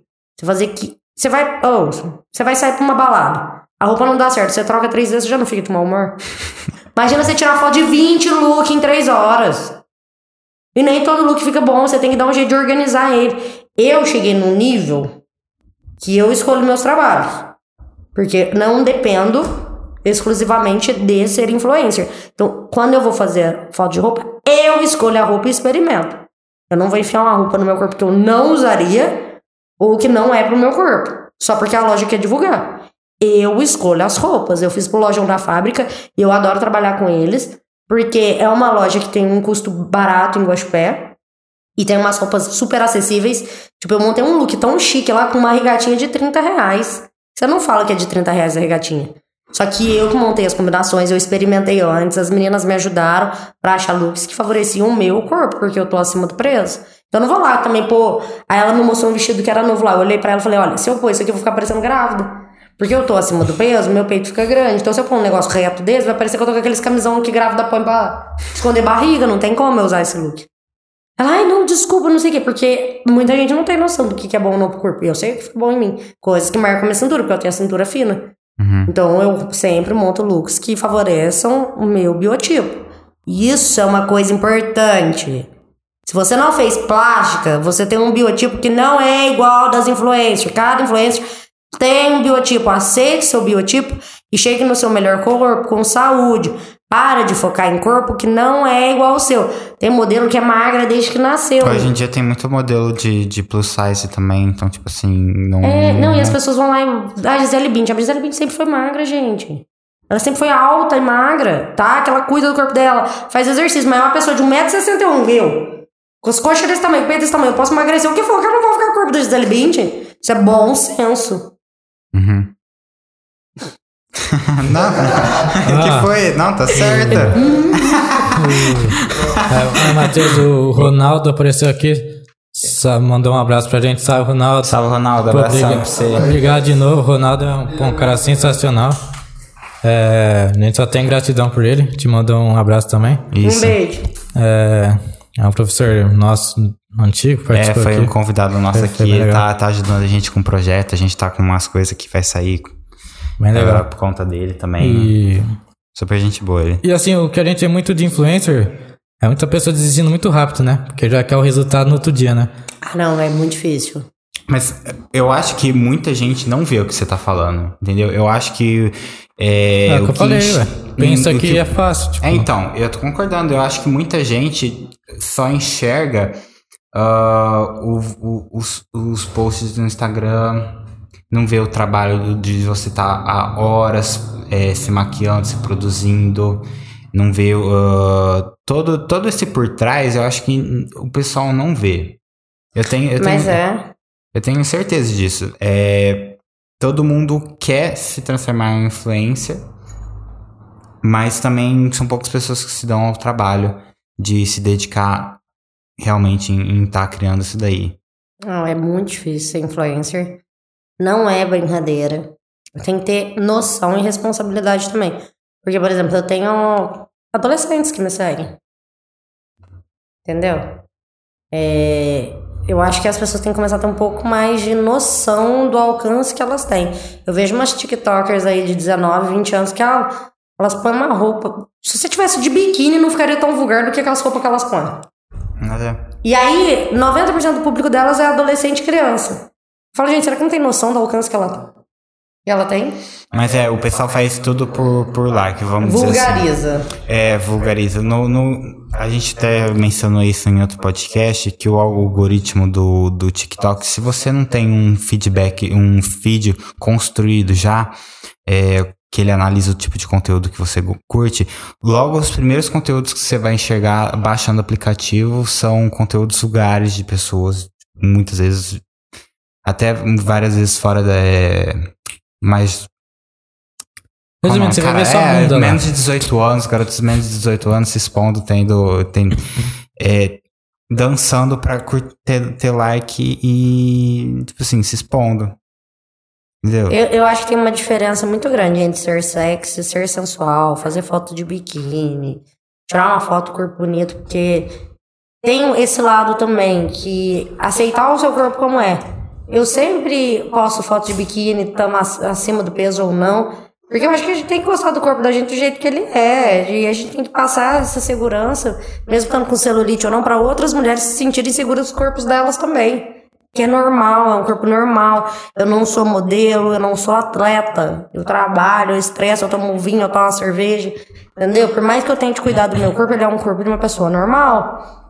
Isso é uma coisa. Outra coisa é você vulgarizar para atrair curtida de homem. E isso tem demais, gente. É, é- eu fico até sem graça, assim, tem hora. Porque é, é absurdo, não é aquela coisa tipo assim, ah, deu uma soizinha, mordeu a boca pra fazer uma graça com a câmera. Não, é umas, umas, umas roupas, elas estão falando, ah, eu tô de shortinho por baixo. De... Tipo assim, oi, pra quê? Meu, você tem um puta corpo lindo. Põe um vestido, então, justo, que vai mostrar. Entendeu? Mas não tem necessidade. Aí, daqui a pouco tem umas meninas de 14, 13, criancinha de 9 anos dançando música, falando um monte de besteira porque elas postaram. A própria palavra fala, né, influencer, você tá influenciando alguém. Tem que ter noção da responsabilidade que você tem. Eu vi um cara, tipo, falando, tipo assim, é, que ele costumava fumar maconha e perguntaram pra ele, por que, que você parou de fumar maconha? O cara era youtuber falando, parei de fumar maconha quando eu vi um moleque de 14 anos é, falando que eu gostava dos meus vídeos e ele tava fumando maconha. Eu não sabia, ele não sabia dizer se, tipo, se o garoto começou por causa dele. Mas, Mas tipo, ele ele também não tava, mas ele não tava aquilo. ajudando, entendeu? Tipo assim, eu não quero ser o responsável por esse tipo de coisa. Não, tá certo. E não é só, gente, não é só na internet, é no dia a dia. É sua família, são seus amigos. Eu teve um- uma situação esses dias aí de uns comentários absurdos que os, uns amigos estavam fazendo sobre mulheres em grupinho de homens. Falei, gente, uma coisa é falar que a mulher é gostosa, mas você não pode cair teu nível. Tinha cara com namorada falando merda. E tipo assim, ela tem família, a menina que tá lá na academia treinando, que vocês estão falando do corpo dela como se fosse um pedaço de carne, ela só foi na academia treinar. Aí agora elas vão ter que ir de burca pra academia, que agora é culpa da mulher, né? Ela usar uma, uma calça de ginástica e um top, e aí os caras ficam uh, com tesão porque elas são gostosas na academia, é culpa dela dela ser gostosa. Ah, pelo amor de Deus, você não sabe respeitar a pessoa que tá ali treinando do teu lado, não sai de casa. Se controla, né? Pelo amor de Deus, não, não tinha nem que se controlar, esse tipo de coisa não tinha nem que passar nem na cabeça, é doença. Só pode ser doença. É o cara do. que foi lá na, na Ucrânia e o cara tava no meio da guerra, mandando áudio pros amigos dele, falando, nossa, as meninas daqui. Mano, pelo amor de Deus. É tipo assim, é doença? Só pode ser? Pô. Você tá vendo um monte de gente morrer ali, a pessoa refugiada passando uma. Pô, Falar que foi lá pra, pra ajudar a fazer molotov, não sei o que, tá vendo a situação e. eu Tá, acho assim, vou- ó, uma coisa assim, ah, eu fiquei impressionado com a beleza das mulheres aqui. Vou virar pros meus amigos e vou falar, gente, fiquei chocado. Tem as mulheres estão aqui, tem umas mulheres muito bonitas, parecem modelos se elas fossem pro Brasil. Isso é uma coisa normal de você falar. Porque tem muita mulher bonita fora, beleza, você tá lá, você tem o olho, você enxerga as pessoas. Agora tudo tem um limite, até onde o meu comentário vai denegrir ou ferir o próximo. O meu comentário vai desrespeitar o, o, o próximo. É bom senso, eu acho que a falta de bom senso é doença, né? Tem é uma das duas explicações ali. O Matheus, o Diego perguntou, nesse caso do youtuber, a médica do público dele é jovem? A mídia. A, A, média. média. do pessoal que segue lá o youtuber. É mais jovem? Do YouTube costuma ser mais jo- jovem. Não, Ah, no caso, do caso do youtuber que É, você falou. Então, eu não sei dizer. É, não é um cara que eu sigo, é um americano, na verdade, que falou isso que eu vi. É, mas não tenho certeza. Mas, em geral, o YouTube tem um- uma. O, é, o pessoal que assiste é mais jovem, em geral. Então, muito provavelmente, entendeu? É, quem consome esse tipo de conteúdo é mais jovem. Uhum. Então a versão Zóio tem de fazer conteúdo. Que ele falou maconha? Não, versão Zóio é os desafios perigosos que ele faz, né? Ah, é. Pior que é, tem muita gente que começou a fazer desafios retardados por conta dele também. De certa forma é, ele meio que responsabilidade dele. Tipo assim, Não, mas cada, diz, né, cada um, eu acho que cada um faz suas cagadas, entendeu? Não é porque eu faço uma cagada É. que eu sou responsável por outra pessoa fazendo É, cagada. ele coloca ali na. Mas ele hum, dizer que ele não tem responsabilidade é meio complicado. Ah, mas pelo menos ele avisa antes, não repita isso aí, tipo. Tá ligado? É, ele tá avisando ali. É, tipo aquele Jackass, né? Tem que ser muito idiota pra repetir aquilo. Agora, uma coisa é, é você influenciar as pessoas a usar droga, que é uma coisa que você consome até na, na tua roda de colegas. Tem amigos da escola que fumam maconha, e o adolescente vê o cara que ele é fã fuma maconha, então Acha meus legal. amigos fumam, meu ídolo fuma, pô. É legal, né? Entendeu? Gente, eu vou pedir um intervalo pra ir no banheiro. Vocês querem chamar o Pietro? Ele tá louquinho pra aparecer. Entra vem, vamos falar, vamos falar de futebol. Tchau, gente. Foi bom enquanto durou. Não, fala tchau não, seu público vai Aguardem, sair. aguardem, aguardem o Pietro. Eu já volto, eu já volto. É mentira, não vai embora não. Ai, eu não sei sair daqui, gente. Nossa, eu também tô. Vou precisar da depois depois. Ai, eu, eu volto, você sobe. Agora eu posso falar um pouco, né? Agora você pode. Legal. Ô mãe, você deixa eu falar? E aí, Boa noite, Pietro. boa noite. Estamos aí de novo, né? Fazendo uma participação agora. Espera o ba- barulho aqui Tá bom o podcast hoje, né? Hoje tá, tá, tá animado. É. E aí, o que, que mudou nesse um mês que você participou? Cara, pior, pior que mudou algumas coisas, né? Profissionalmente, né, na vida pessoal também. Desculpa aí. Esse mês. Esse mês passado foi a virada de chave, assim, pra mim. Assim, na, na minha carreira profissional. Eu e a Dani agora estamos mais focados no nosso negócio, né? Pessoal, na nossa agência Uhum. de marketing digital. Graças a Deus, tô com bastante cliente e tá prosperando. E, mas é só você que, que administra lá tem, tem designer também? Como que é? Então, a gente terceiriza algumas coisas, né? Uhum. Só que não é uma agência com funcionário, nada. Entendeu. Tipo, a gente tem um Instagram nosso, e aí a gente vai, ela conversa tipo com os clientes. É. Ah, Aí ela conversa com os clientes, eu faço arte, né? Aí a gente terceiriza, tem redator, uhum. tem ah, outro diretor de arte. Aí a gente vai, vai conversando, né? Vai, E qual foi a parceria mais bacana que você teve até agora, assim, no momento? Ó, a gente tá com, uma, com um parceiro aqui, que eu, que eu posso falar. É o Colégio Pequeno Príncipe, Uhum. que, que a gente tá fazendo algumas coisas pra ele, faz a rede social, faz parte offline também. Mas tem vários, assim, tipo, a gente gosta de, de trabalhar com todos. Eu também faço, tipo, pra concessionária, tem restaurantes. Aí a gente vai de, de acordo e tem também os, os trabalhos pontuais, né? Que às vezes as empresas procuram. Igual a gente tá fazendo pro tio dela, um restaurante lá de São Paulo, chama Baobá, a gente tá fazendo agora, tipo, as placas de. ah, tipo, é, as placas, é, fachada.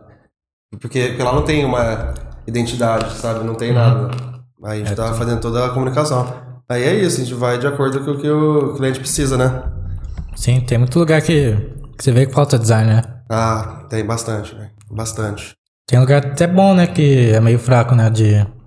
De. Como pode dizer? De estratégia também, né? Não, é. Tem, tem lugar, tipo, que até posta todo dia. Só que você vai ver, não tem curtida, não tem visualização. Sim. E aí a pessoa tá pagando alguém pra fazer e não tá tendo retorno. E, e eu, eu reparo muito nessas coisas, né? Na parte visual. Uhum. Na, na- na parte de estratégia, isso, tipo, eu não conheço muito, né? A parte, por exemplo, de impulsionamento, né? Mais parte visual. Mas aí eu falo até pra Dani, nossa, olha essa arte que fez. Até ela fala pra mim também. Mas assim, É, próprio, é, é, lá em Guaxupé mesmo tem. Em Guaxupé, São Simão, as redes sociais, assim. Tem até um amigo meu falou ontem pra mim, ô, um amigo meu de São Simão, cara, você tem que conversar com o pessoal aqui, porque eu vejo o Instagram deles não tem nada, é coisa, tipo, não valoriza o produto, ou a arte é fraca, tipo, os caras mesmo que faz acham arte. Sim. Mas é muita coisa, assim. Hoje o mais forte mesmo é a rede social, né? É, uma das estratégias. Já faz tempo que é, mas não é, não é só fazer uma arte também É. legal, né? Não é, não é só isso. Mas, Tem mas toda uma conta muito estratégia. né, também. Conta, conta. Porque assim, é a mesma coisa. Você vai comprar na onde? Num lugar que você tá vendo uma arte toda bonita. É. No lugar. Por, por mais que a loja do cara que não tenha lá arte bonita. Pode ser uma, um- uma loja simples, pode ser um restaurante simplesinho. Mas se você tem uma foto bonita, assim, de um prato, tem um- uma arte legal, assim, não Você precisa nem sente, de é. muito, não precisa nem de muito. Só ter uma foto, por exemplo. Você sente mais atrativo. Uma, né? uma produção de foto legal, assim. Um feed bonito pra pessoa entrar, ficar com vontade de, de comer, de consumir o produto.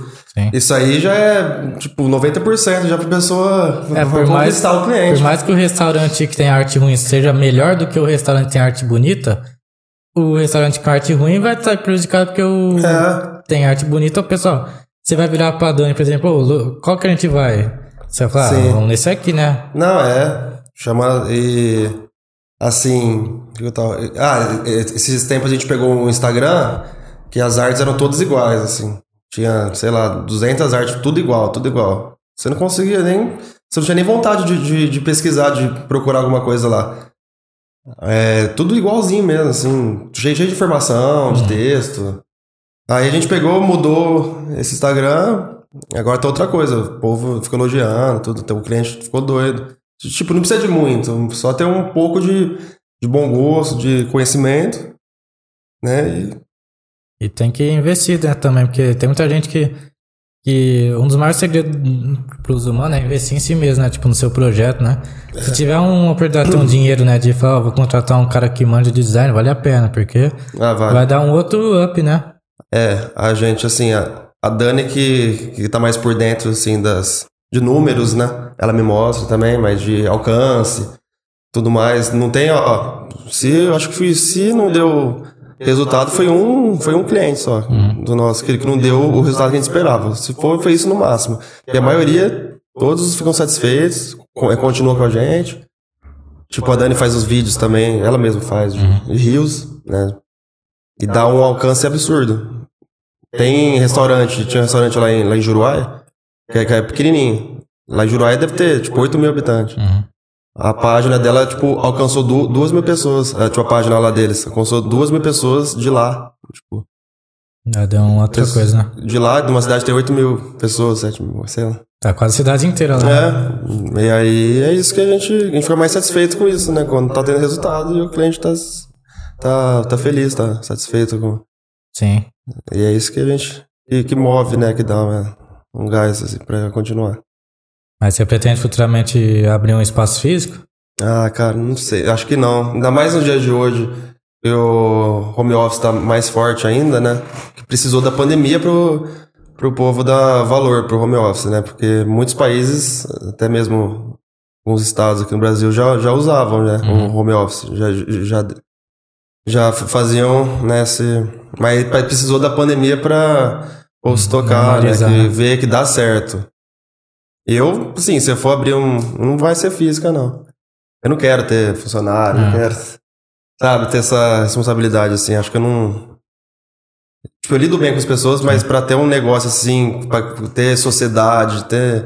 Isso aí pode ser que aconteça, né? Mas não é uma coisa que eu, eu penso, assim. Pelo menos agora, nos, nos próximos anos aí. Hoje em dia você trabalha de casa só. Tô, tô trabalhando de casa, né? Com a demanda agora toda, tipo, da nossa agência, eu e da Dani, estamos com bastante coisa, graças a Deus. Mas o seu trabalho que você tá fazendo, você largou ou você ainda continua? Não, eu saí do outro. Eu tipo, É. saí da, da agência que eu trabalhava. Agora eu tô focado 100%. Então agora você pode falar sobre. Posso. Agora, inclusive, quem precisar aí, É, quem precisar. pode é, entrar em contato. Entra na é, agência BT. B de bola, T de tatu. E o que, que você esse nome? Hã? Que que é, é? de Barros do Disco. Ah, É, o sobrenome dela- da Dani é Barros e meu outro disco. Aí a gente A gente começou com esse, né, com essa, com esse projeto meio assim, do nada. Sem pretensão, sim. Sem pretensão, fazer uma coisinha ou outra, mas aí, esses últimos meses, começou a, sei lá, bombar de, gente, de cliente. Eu acho que a pessoa fala com a outra, tipo, fala, ah, eu tenho trabalho, conheço um, um designer, conheço. Tem um pessoal aí que faz um trabalho legal, e aí vai no boca a boca, vai também na. A pessoa vê na rede social. E é isso, aí vai, a gente vai continuando, né? Sim. O pessoal que precisa de serviço, ó, É. manja muito. Mais ou menos. Que louco, pode ser modesto, pô. Manja bem pra caramba, ó. Não tô falando que ele é meu amigo, não. Ele realmente ele tem uma qualidade muito boa. Oh, valeu. E. dá ah, pra- é, tipo, são nove anos também na É. área, né? Tem que aprender, pelo menos tem que saber um pouquinho, né? Hoje em dia você diria que você manja quanto tipo, de Photoshop?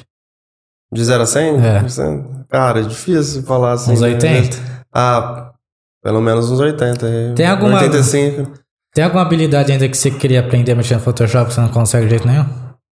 Cara, assim, é, pro meu dia a dia, para as coisas que eu faço, já é o suficiente, mas tem muita ferramenta lá, mas assim, no máximo se for ver, tem alguns, tem uns macetes, por exemplo, de corte de cabelo loiro, que né, isso daí eu tenho que aperfeiçoar um pouco mais, tenho que pesquisar, mas não é uma coisa que eu uso muito, então, então pra mim não faz muita diferença. Entendi. Aí, ó, já falei bastante. Já falou? Falei. Já bateu Falando mal. o quê? Obrigado aí, gente. pelo- Hã? Não, eu falei sobre o nosso projeto, sobre as coisas. Coisa você vai ver. Ele tá despedindo em casamento, hein? Não, não, não. Valeu, pessoal. Por favor, dá a prova pra mim. Ó, Por favor, Pedro. Valeu, precisando. Agora, aí a Dani voltou, pessoal. Agora Boa a Pietro. noite, Que... people! Voltei, fui no banheiro rapidinho. Só arrumar aqui meu negócio de perna. A Bruna Alecrim apareceu e falou oi. Ah, Bruna Alecrim, que é que você falou do cabelo que eu falei da última vez. Né? Bruna Alecrim. Gente, vou ficar com as pernas esticadas, porque aqui eu tô me sentindo em casa, aqui, ó. Ai, Que delícia.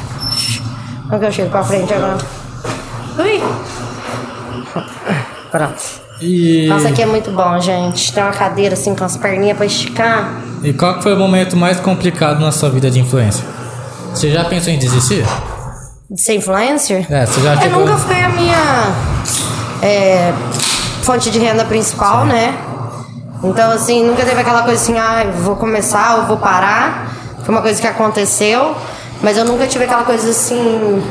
Eu tive um tempo que eu pus um limite, estabeleci um limite de valores, de trabalhos, né, de jobs, para não me desgastar, para não sofrer as coisas, porque as pessoas só tratam a gente da forma que a gente deixa elas nos tratar. Então eu comecei a impor limites, né, nas parcerias, nos serviços. E aí isso acabou diminuindo um pouco, né, porque os folgados se vão. e mas a mim eu ter engordado diminuiu um pouco a minha vontade de gravar, de tirar foto, né? Por mais que eu não me sinta feia, eu não tenho vontade de ficar é, fazendo foto de biquíni igual eu fazia antes, foto de lingerie igual eu fazia antes. Eu até faço, mas eu não me sentia tão bem, porque não é que meu corpo mudou, eu não estava bem. Eu engordei porque eu não estava bem de saúde e psicologicamente. Então, assim, essas duas coisas me levaram a engordar. Então, ah, não é porque eu engordei que eu não queria fazer foto. Não, eu não estava bem. O resultado foi engordar, mas eu não estava bem a ponto de querer gravar. Entendeu? Uma coisa foram resultados, né? Engordar e não querer gravar foram resultados da situação que eu passei. Agora eu estou voltando aos poucos. Mas assim, mesmo que eu não tenha emagrecido, eu até engordei esses dias agora nas férias. Mas a, a minha situação mental é outra. É, minha situação de saúde também está controlada. Então eu me sinto mais disposição. É, meu problema foi hormonal, né? De hipotiroidismo. Então eu sentia muito cansado, muita indisposição. Só imaginar em lavar o cabelo, arrumar o cabelo, maquiar pra começar a gravar, eu, nossa, isso era uma coisa que eu acordava cedo e fazia. Agora eu já voltei. Tipo, acordo cedo, tomo meu banho, já passo minha, meu protetor com base, meu blush. Então isso é toda uma. Uma você tem que ter, né? Um pique, um ânimo. Sim. Como eu tenho, por exemplo, minha página lá de futebol, eu acabo sendo influenciador, tipo, entre aspas, né? Porque através da página. Então é, é uma coisa muito desgastante às vezes, porque você tem que arrumar clique pros outros, né? Você tem que arrumar cliente, não sei o quê. E eu, igual a gente tá falando, o pessoal acho que é só divulgar e não, Já, você tem que estar todo dia lá produzindo conteúdo legal, sabe? Atrair gente nova. É. Igual você falou, é, o dia inteiro você fica com isso no, na cabeça. Mas é, você tem. isso- Não sorte, né? É, graças a Deus você tem outras fontes de renda, né? Uhum. E isso quer falar sobre quais são as outras fontes de renda? Não, é uma coisa que você falou que é interessante. Não é só divulgar o produto da pessoa. Você tem que ter uma página com conteúdo para atrair o público, para aí você divulgar a pessoa. Então não é só ir lá, ah, vou divulgar essa água aqui. Não faço nada no meu Instagram. Vou lá e posto uma água. Não, eu tenho que ter café da manhã, eu tenho que ter um conteúdo da tarde, eu tenho que ter um conteúdo da noite, eu tenho que ter uma rotina, eu tenho que ter é, um giro de seguidores, de cliques, pra aí depois eu chegar e pôr tua água ali. Por isso que não é tão fácil. Por isso que eu falo, se é tão fácil, faz você. Porque não é só ir lá e postar teu produto. Não, eu cuido do meu Instagram. É igual uma criança, você cuida do teu Instagram o dia inteiro, há meses, há anos, pra ele dar um retorno, né, de cliques, de links. Aí a pessoa vira influencer três meses e, e já quer desanimar. Gente, eu comecei a cuidar do meu Instagram, vai fazer uns 8, 9 anos. Eu tenho 15 mil seguidores, desses 15 mil, provavelmente uns 9 mil são pessoas que me conhecem pessoalmente, entendeu? Caralho. Ah, mas você conheceu 9 mil 9 pessoas? Sim, eu conheci. Porque vieram 1.500 do meu Facebook. E depois, eu nunca comprei seguidor.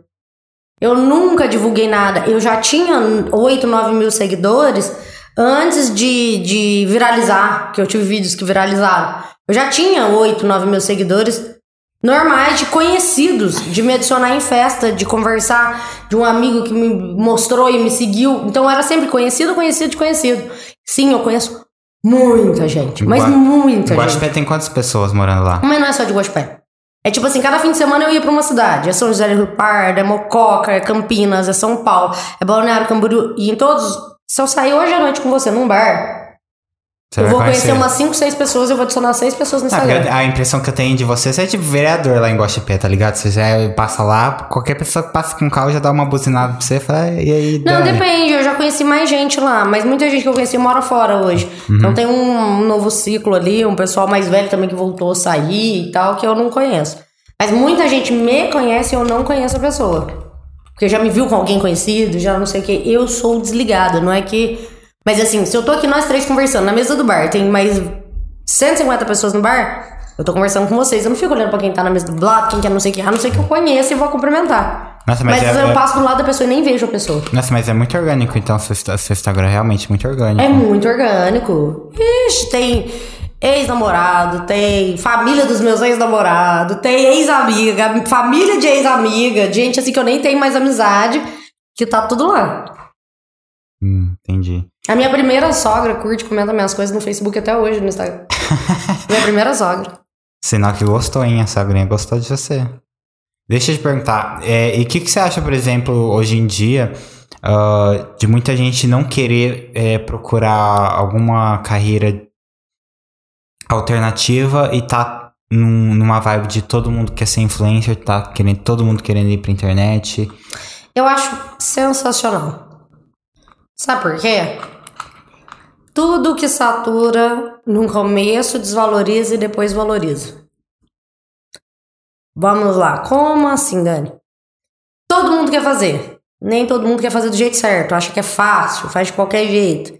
Aí no começo aparece aquele monte de influencer barato. Todo mundo, ah, mas nos fulano é mais barato. Vai lá. Aí não dá retorno. Faz as coisas bem a boca. E aí isso valoriza quem faz direito. Então, e, e toda competição é boa, porque faz você melhorar o teu serviço, melhorar a tua qualidade, para você continuar tendo retorno, e ao mesmo tempo mostra para quem quer economizar o serviço bosta que ele preferiu.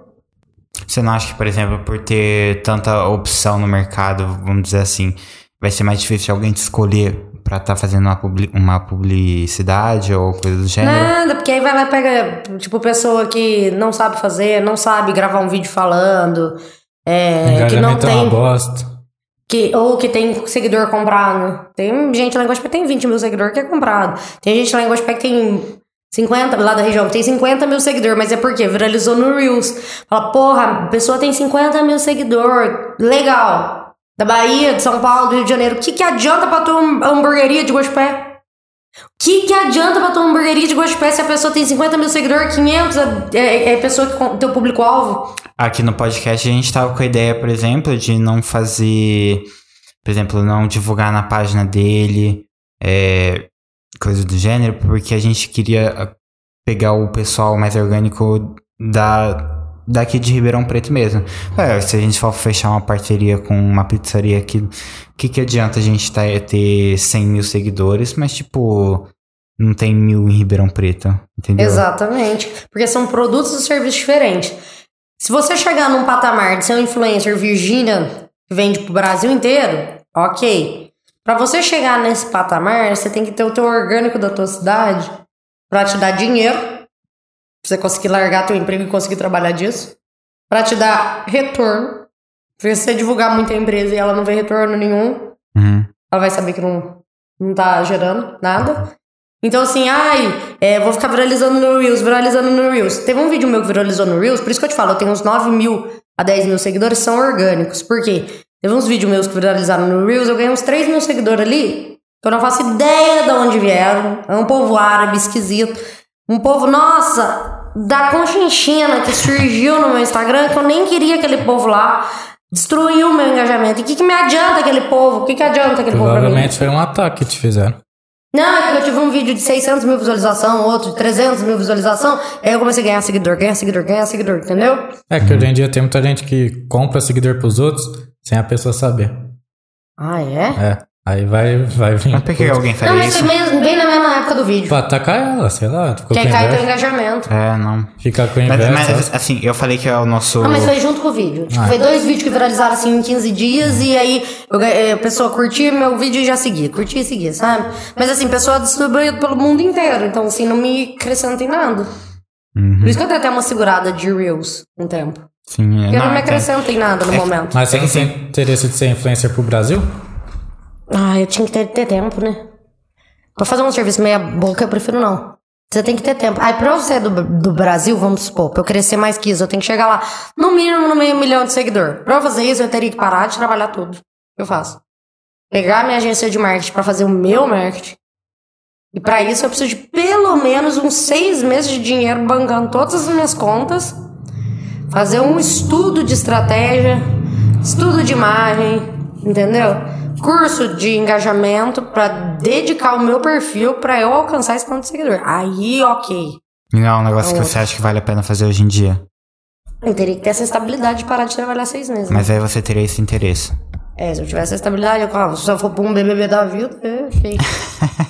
tipo assim, aí é mais fácil, entendeu? Isso que eu tô falando. Pra- Porque se você dedicar pra você chegar nesse ponto, é muito trabalhoso. Aquela Camila Loures lá, ela falou, ela gravava três vídeos por dia. Pra você gravar um vídeo, gente, pra sair um vídeo inteiro, é muito trampo.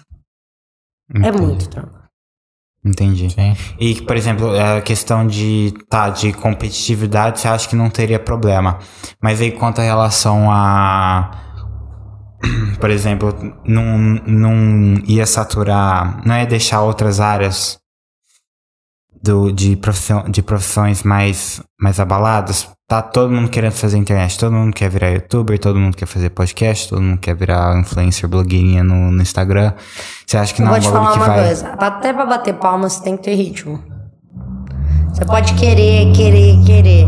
Mas se você não tiver o dom e a dedicação, você não vai ser.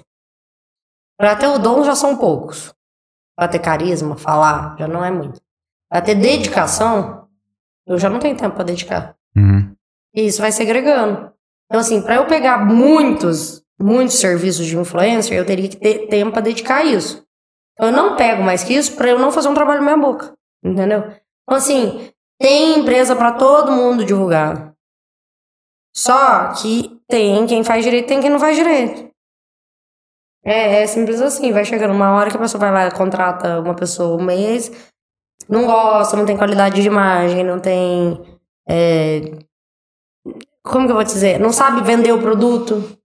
Não dá um retorno esperado. Não. Mas já aconteceu o contrário também. Eu já divulguei empresa que deu 200 cliques no link, assim, em 6 horas. Todo mundo foi interessadíssimo no produto. Aí eu falei assim, nossa, tá todo mundo clicando aqui, muita gente chamou duas pessoas. Eu falei, gente, mas como assim?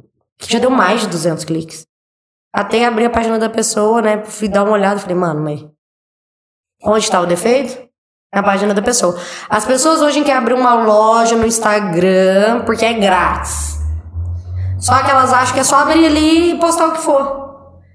Se você entrar numa loja hoje pra comprar cueca e as cuecas tiver tudo no chão, jogada no chão, você vai começar a catar ali no meio do chão, a achar uma cueca que esteja limpa, não esteja amarrotada pra você comprar? É que, é- que eu falei com o Pietro na hora que você estava no. Que é, pode ter um restaurante bom e um restaurante ruim. Se o restaurante ruim tiver com a imagem é, tudo boa, as pessoas vão no restaurante ruim. Agora, se o restaurante bom tiver com as imagens ruins, por mais que ele seja bom, as pessoas não vão lá. Exatamente.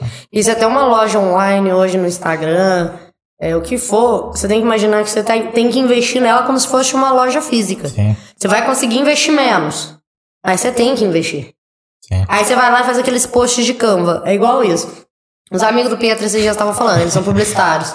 Ah, porque com os aplicativos de hoje em dia, que não sei o que, nosso serviço está Ameaçado. Exatamente isso que você falou, ameaçado por causa que tá é, muita gente. É pelo contrário, tá selecionando. Quem quer pagar barato, faz com quem faz serviço bosta. Quem quer um serviço diferente, um serviço bom, uma arte bem feita, paga pelo serviço bom e bem feito. E paga o valor que realmente vale, porque sabe que é um, um serviço bem feito, senão tinha contratado que faz do Canva. Não, com certeza, com certeza. Então, e isso que eu tô te falando, é, esse, esse negócio de ter muitas pessoas fazendo é bom. Seleciona. Mas eu ia falar, por exemplo, pelo lado que eu sinto que às vezes tem. Ninguém mais quer estudar, ninguém mais quer fazer uma faculdade. Mas Trava- isso, vamos lá. Sou professora particular de exatas há 15 anos. Tá? Eu dou aula desde meus 14 anos. Fiz faculdade de engenharia civil. Eu não trabalho na área, isso é um assunto que a gente vai falar daqui a pouco. O que, que acontece? Minha opinião. O estudo hoje é retrógrado. Tá? Tem, claro que tem materiais maravilhosos, como o ângulo que eu tenho acesso, porque minha mãe é coordenadora ângulo. É, inclusive, hum, melhor professora e coordenadora do mundo, mãe, te amo. Suspeito pra falar. Não, ela é. Não tem. Gente, todo mundo que estudou com ela. Comigo ela era o cão. Mas com, com o resto dos alunos, todo mundo ama minha mãe. Ela tem a, a equipe dela, desde que ela entrou no colégio lá do Inácio, eles ganharam o Leão de Ouro, que é uma, um prêmio do ângulo nacional. Lá em Gospé, naquela roça que eu tava te falando.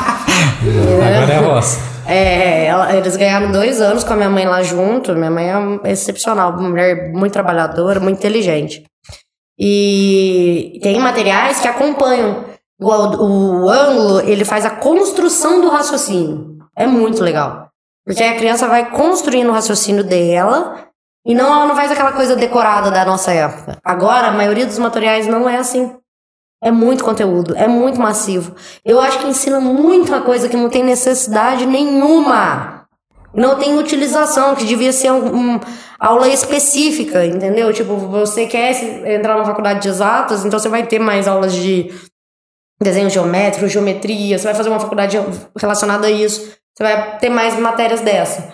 É, porque, meu, tem muita coisa que a gente decorou na escola que a gente. Quando você usou?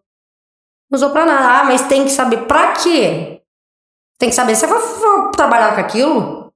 Entendeu? Então eu acho que podia trabalhar muito mais. é, ter aula sobre economia. Vocês aprenderam alguma coisa sobre como poupar, sobre como investir na escola? Bosta nenhuma. Não, porque o que, que o povo, que política quer da gente? A gente tudo burro, falido, os bancos que são a maior máfia do mundo, empresta dinheiro pra todo mundo, que a gente falido pedindo dinheiro pra eles o tempo todo. Então não tem por que ter aula de economia na escola, senão você não vai pegar cartão de crédito na empréstimo. na, na Europa, nos outros países já tem, né? Por isso que eles são mais avançados do que. É. Então, assim, são várias. Outra coisa, colegial é, público é, tinha que ser obrigatória. É, eu, eu acho que seria um puta projeto. É, ter o colégio com técnico. Porque tem muita criança ali, adolescente, principalmente no colegial, que não tem que fazer o dia inteiro.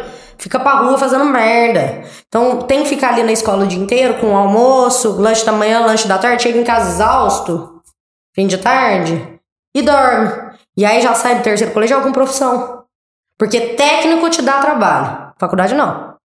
Fiz engenharia civil e assim, É, um curso muito legal. Tive professores sensacionais.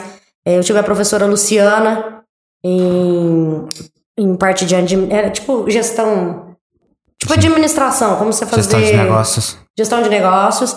É, eu tive o professor Rogério que foi excepcional, excep- Sensacional. excepcional. Ah, tá. O professor Rogério, ele vivia brigando comigo que eu faltava da aula, porque ele queria que eu fosse em todos. Mas é muito difícil pra mim aula, porque eu sou autodidata. Eu aprendo sozinha. Então eu olhava as coisas, eu aprendia muito rápido. E ficar ali vendo as pessoas, Seguir um sabe, enrolando, perdendo tempo, é, conversando em vez de prestar, prestar atenção na aula e ficar ali estagnado naquilo me matava. Tipo assim, nossa, eu tenho tanta coisa pra fazer porque eu já trabalhava e eu tô ali esperando os bonitos criar coragem pra copiar. Teve uma vez que deu um rolo, porque era aula de politécnica e eu já tava mais velha, né? Porque eu já tinha feito uma faculdade antes, trancado e entrado em outra. Então, sabe aquele povo que acabou de sair do colegial, que acha que tá no colegial? Hum. Meu, eles fizeram um professor chorar, primeiro ano de faculdade de engenharia civil, porque eles não calavam a boca. Eu falei, gente, oh, eu dei um grito na sala, assim, tanto que muita gente não gostava de mim. Eu falei, deixa eu contar, não é colegial não, ó, vocês são maior de idade, ó, tá vendo a porta ali, ó, é só sair. Vaza! Ficou todo mundo assim. Aí depois eu mandei de novo no grupo. o Falei, professor achando obrigado, tá eles fazendo vídeo, foto, mandando no grupo da sala. Eu mandei, galera, seguinte, faz que nem eu. Você não quer vir na aula? Não venha, mas não atrapalha quem tá na aula. Se eu não tava com vontade de ir na aula, só você não ir. Você é adulto, não é colegial. Mas não vai lá e atrapalha os outros. Agora, ó, eu saí da faculdade de engenharia civil. Trabalhei com engenharia civil? Não. Super desvalorizado. Hoje, design de interiores é mais valorizado que engenharia civil. Hoje é mais importante para as pessoas decorar a casa delas do que se a casa delas vai ficar em pé ou não, entendeu? Como se a casa fosse descartável. Aí daqui se- 10 anos a tua estrutura deu problema. Aí é culpa do engenheiro que você quis pagar 500 conto pra assinar um projeto pronto. Uhum. Entendeu? Ah, Eu é. acho importante saber, por exemplo, se tivesse alguma forma de você saber como funciona o seu trabalho, como você vai exercer seu trabalho, do que você estudando é totalmente diferente. Eu Eu sou apaixonada por engenharia civil. Se eu tivesse uma oportunidade de trabalhar numa, numa empresa que pagasse o suficiente por quanto eu acho que vale o serviço, porque é um serviço muito difícil e de muita responsabilidade. Você fazer um prédio de 12 andares com não sei quantas mil pessoas morando dentro e aquele trem cair, você mata mil pessoas, não é igual o médico que mata um na- Entendeu? Se você faz uma ponte, a ponte cai com não sei quantos carros, igual já aconteceu na Europa, você mata milhares de pessoas de uma vez. Não é um igual o médico que tá ali operando, não que não seja tão importante. Mas as pessoas não têm noção da responsabilidade que o engenheiro tem na mão dele. Uhum. É muita coisa. Gente, engenheiro faz tudo. É carro, é avião, é ônibus. Não é engenheiro civil, mas o engenheiro, no caso. Tudo. Se, se o engenheiro que fez a tua geladeira aqui fizer errado ele explodir aqui, mata a gente. Se o engenheiro que fez a tua geladeira errado começar a vazar o gás que refrigera a tua geladeira aqui nesse lugar fechado, nós morremos aqui. Então, assim, engenheiro tem muita responsabilidade e é muito desvalorizado. É uma carreira muito desvalorizada aqui no Brasil. E é uma, é uma carreira, assim, de estudo, de aprofundamento. Mu- É muito difícil engenharia. Eu lembro uma, matéria que eu tive que fazer 12 passos de conta, que dava quatro folhas de conta. E era, tipo, uma após outra, uma após outra. Então, você assina, primeiro você já tinha errado tudo. É uma carreira de competência. Precisa de bastante competência para estar seguindo. Muita. E, e acho- muita responsabilidade. Eu acho que tem muita profissão que devia ser vocação, porque você tem que gostar muito daquilo. Porque tem muita gente que tava entrar em medicina, que é bonito fazer medicina. Ah, Porque medicina, ganha dinheiro, né? Medicina por amor. Aí pega lá uns casos, a pessoa se formou, é, começa a xingar os pacientes no. Não sei se você viu isso aí. A pessoa acabou de entrar no, no hospital pra trabalhar, tá lá estagiário. Ai, veio uma mulher aqui que tá com o olho doendo. Nossa, que droga, eu, tô, eu queria dormir, eu tenho que atender ela. Não, Então, que- mas eu acho que, por exemplo, isso que eu te falei do técnico, se fosse obrigatório os adolescentes hoje no colegial fazer colegial com técnico, porque não mata, tem vários que fazem, dão conta. Eu acho que se ocupar um pouco mais esses adolescentes que estão insuportáveis, é... pra você entrar em medicina, tem que ter curso técnico em enfermagem. Pra você entrar em engenharia civil, tem que ter curso técnico em edificações. O- Você- entendeu? De certa Eu forma, você já fiz- também já vai vendo sobre o campo que você quer fiz trabalhar o- antes. Não, e humaniza. Você já viu o que que enfermeiro faz? Pra mim, enfermeiro tinha que ganhar mais que médico. Vocês têm noção quanto que é puxado pro enfermeiro? Eles estudam praticamente a mesma coisa pra limpar a bunda de velho, trocar, é, arrumar, cuidar. Quem que mais morreu na pandemia? Enfermeiro. Trabalho bem menos glamouroso, né? É eles que põem a mão na massa. É muito puxado. Tem enfermeiro que faz vários e vários plantões, porque não tem. Entendeu? Vocês têm noção tanto de enfermeiro que morreu na pandemia? Porque eles que põem a mão no povo doente. Uhum. Eu fui num médico, especialista em rins. Particular. 400 conta consulta. Com a minha consulta e o retorno, eu não fiquei cinco minutos dentro do consultório dele. E o dia que eu passei mal, eu fui atendido por um amigo meu que está estudando medicina, o Paulo. Sensacional. E sabe o que ele chegou e falou pra mim? O que fizeram com você na Santa Casa tá certo, é só continuar. Eu paguei 400 reais pra ouvir isso. Ele não encostou a mão em mim. Ele não fez um exame de confirmação. Ele falou, na hora que acabar a medicação, você vai fazer esse, esse exame. Aí eu cheguei lá com os resultados do exame, ele falou, não, tá tudo bem. Se você não tiver outra crise em seis meses, a gente não precisa fazer nada. Eu paguei 400 reais pra ele falar que tava tudo bem e o que ele tinha feito na Santa Casa comigo tava, tava certo. Que é o SUS. Toma de pirona e tudo certo. Pagou 400 reais pra. Pra nada. Pra nada. Era só não, você pode seguir ser que tinha- se eu tivesse com algum problema no rim, pós, Se o cara tivesse feito um acompanhamento e. Mas ele não entendeu? pediu um exame, ele não tocou em mim. Eu cheguei lá no SUS, eles bateu nas minhas costas, na hora eu já gritei de dor. Ele fez não sei o que, viu minha febre, pediu exame de urina, pediu exame de sangue, fez não sei o que. No SUS! Entendeu? Que é de graça. E o povo reclama. E, a- e o povo não vê, né? Onde que tá indo o dinheiro da cidade deles pro SUS ou não. Uhum. Mas na hora que precisa de madrugada tá passando mal, o SUS que salva, né? Eu tenho uma visão assim, no Brasil pelo menos. Eu tenho uma visão diferente do, do curso técnico. Eu fiz curso técnico, né? Três anos. Colegial mais o técnico, na ETEC. Mas no Brasil é a mesma várzea de sempre. é, Não era tipo, o professor tava cagando, você tava lá. Por exemplo, 30 alunos na minha sala, seis terminou de fazer informática. É, eu não acho que deveria ser obrigatório pelo fato de, tipo, é, tem que entrar lá quem quer fazer o que, que tem um curso ali. Por exemplo, tem muita gente que virou pra mim e falou assim: só tô aqui porque minha mãe quer que eu faça um curso técnico. Teve uma menina que ela ficava, acho que o dia inteiro na escola. Acordava 4 da manhã, é, voltar pra casa 11 horas e era essa rotina. Ficou três anos fazendo isso pra não seguir em informática. Então, Mas eu fiz cinco anos de engenharia civil no seguinte, em É, engenharia. sim, não. Mas você quer apostar quanto que essa menina nem criou índole? Tem noção Ah, de ela, vida? criou, ela, ela, ela fez outra coisa. Então, Mas o que eu tô te falando é que o que acontece? Hoje, é, se você cria uma noção de responsabilidade seguida do curso técnico, a pessoa não precisa seguir. Mas o fato dela ter a oportunidade de estudar o dia inteiro ali, dela conseguir seguir uma profissão a partir dali, desses 30, se seis conseguiram uma profissão a partir dali, o- mais seis foram dire- direcionados, são 12 pessoas que deram certo. Agora, deixar os 30 abandonados? O contrário também pode Você tá entendendo o que eu tô acontecer. te falando? Ah, entendi, mas O contrário também pode acontecer de, tipo, ela ter gostado bastante do curso, mas não, Não. ter seguido. É, e eu, É, outra seguiu, coisa, é. eu acho que tem que ser obrigatório pra entrar na faculdade. Entendeu? E diminuir esses, esses médicos na metade. É, eu tô dizendo na questão, de, por exemplo, do pessoal virar pra mim, ah, tô aqui porque tal pessoa tá me obrigando a ficar aqui. Ou seja, a pessoa era nítida que ela não queria estar ali. É, e a queria estar onde? Adolescente, de 16 anos, é, em casa tipo, jogando mas, videogame. assim, eu acho que. Você tá entendendo o que eu tô te falando? Eu dou aula pra adolescente o dia inteiro. Eles não têm noção do que é 10 reais. Não tem. Do que que é ganhar 10 reais pra comprar um- uma bala. A mãe dá 10 reais todo dia pra levar pra escola. Aí vai pra Disney todo ano. Aí vai não sei o quê. Aí, daqui 5 anos, tá com 25 anos, formou. Vai fazer o quê da vida? Vai pra faculdade, não dá valor na faculdade. Aí faz uma- um curso tipo medicina. Só bebe, zoa. Depois forma como médico raspando e ainda põe a vida dos outros em risco. Uhum. Porque não criou senso de responsabilidade. Porque a mãe e o pai tiveram uma vida muito difícil. Aí quando os filhos foram pro, pro colégio, quiseram dar de tudo pra eles. Não tem problema nenhum. Tem que dar uma vida muito boa pros seus filhos, sim, mas ao mesmo tempo você tem que dar uma noção de responsabilidade, noção de horário. Noção... Aí tem um. Chega o aluno na particular pra mim, ai, porque eu tô cansado. Eu falei, o que você fez? Fui na escola. Ai, quanto, que horas que acaba a minha aula? Eu falo, bem, é uma hora e quarenta, para de reclamar e faz o que você tem que fazer. Pra você ter... Se você tá aqui, porque você tá mal na escola.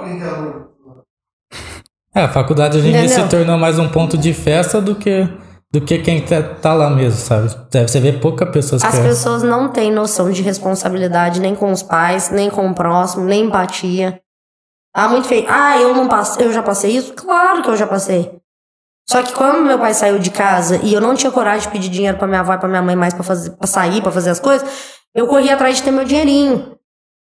E isso me ajudou a ter uma noção muito diferente da vida. Entendeu? E eu vi que isso faz muita diferença. A, a, a gente, lá em casa, tanto eu como meu irmão, aprendemos a cozinhar e limpar desde pequenos. E isso dá muita diferença, por quê? Porque você sabe o tanto que é difícil você chegar cansado e limpar uma casa, entendeu?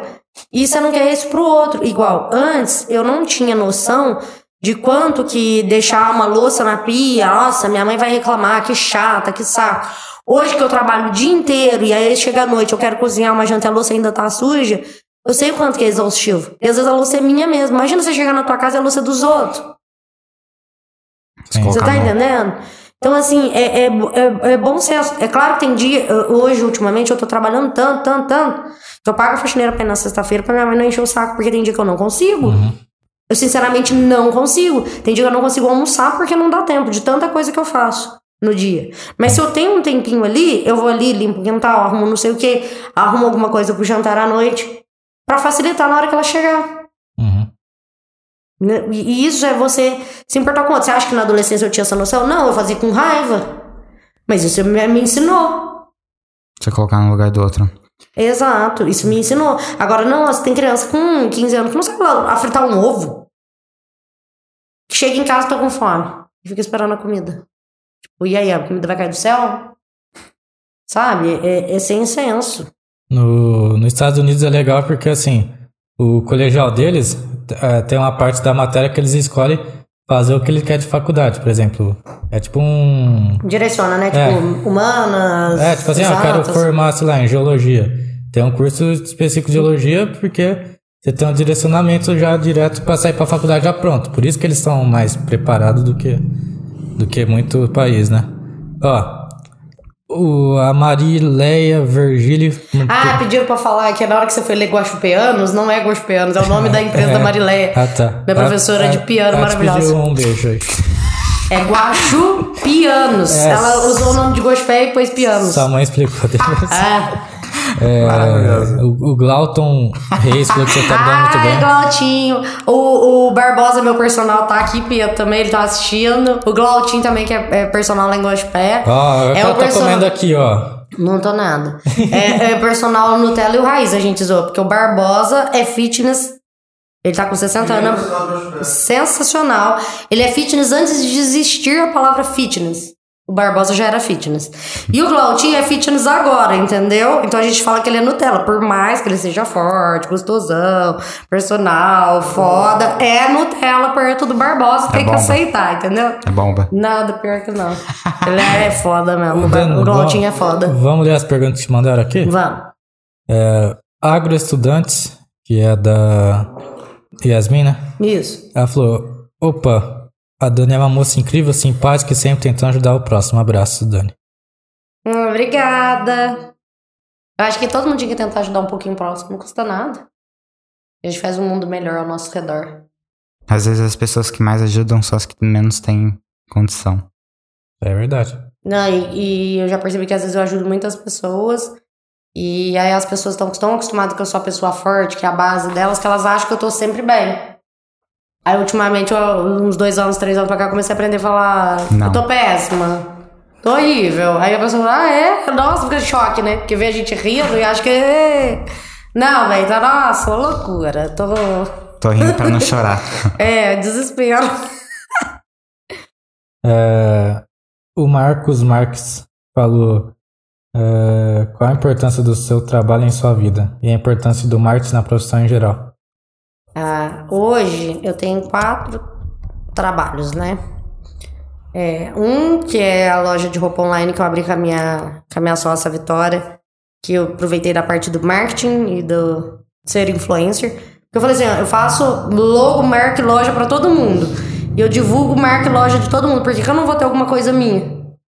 Porque eu vou unir meus outros dois serviços pra, pra mim, né? Uhum. E a Vitória é, é a melhor sócia do mundo, porque ela entendeu que eu- a situação que eu tava passando, eu e o Pietro, de ter que vir muito pra Ribeirão e São Simão.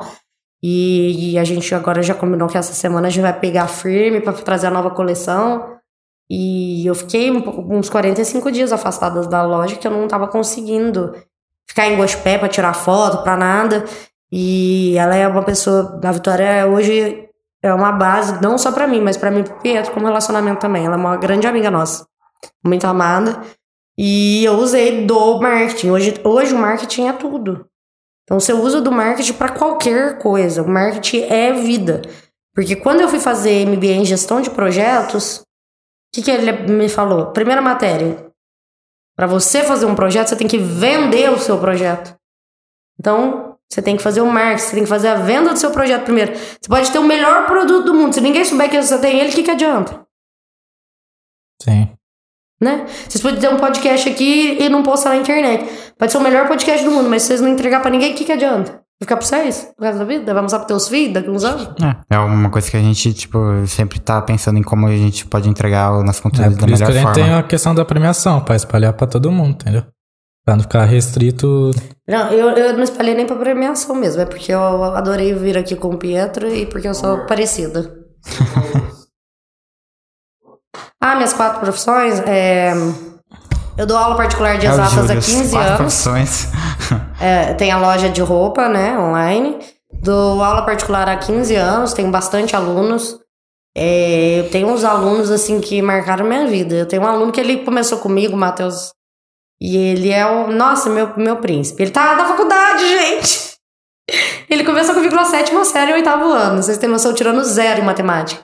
E eu não esqueço que no segundo pro terceiro colegial ele mandou uma mensagem que eu tenho até hoje no Instagram. Eu até encontrei ele fim de semana passado em Gospé, apresentei ele pro Pietro, que tá enorme, né? Não sei como esse povo envelhece ou não. Coisa absurda. E aí ele mandou assim pra mim, Dani, obrigada por brigar comigo, porque eu brigo mesmo com meus alunos. Eu pego amor, eu falo, cria vergonha na cara, menino. Ah, porque tá difícil, ah, você jura? Nossa, não, é fácil. Vamos, firma o golpe. Aí eles começam com moleza, falo, vou chamar tua mãe aqui, vou falar que além de pagar a escola, pagar uma fortuna aqui pra mim, você tá aqui reclamando em vez de fazer. Eles ficam assim, com os arregalados. Não é, só, não é só com o Pietro que você chama a mãe, é com os alunos também. Também, eu sou brava. E, e ele mandou uma mensagem pra mim no segundo colegial assim: é, Obrigada por brigar comigo. Hoje eu vou fazer faculdade em exatas, que eu nunca imaginei. Então as opções dele eram economia ou administração. Ele faz administração. E eu tô me virando no inglês aqui porque eu, eu fiz muitos anos de inglês. Eu tenho o básico, eu só não tenho conversação. Acho que conversação mesmo você pega quando você mora fora ou viaja, né? Pra você Com certeza. Ó, conversar, né? Mas eu ensinei, assim, uma base pra ele de inglês e fiz a mãe dele, falei pra mãe dele, põe ele na, na conversação de inglês, ele, ele aprende super fácil inglês. Foi pro Canadá, se virou no segundo colegial. Aí ele foi e mandou essa mensagem. E pra você ter um adolescente, por isso que eu falo que falta pros adolescentes direcionamento.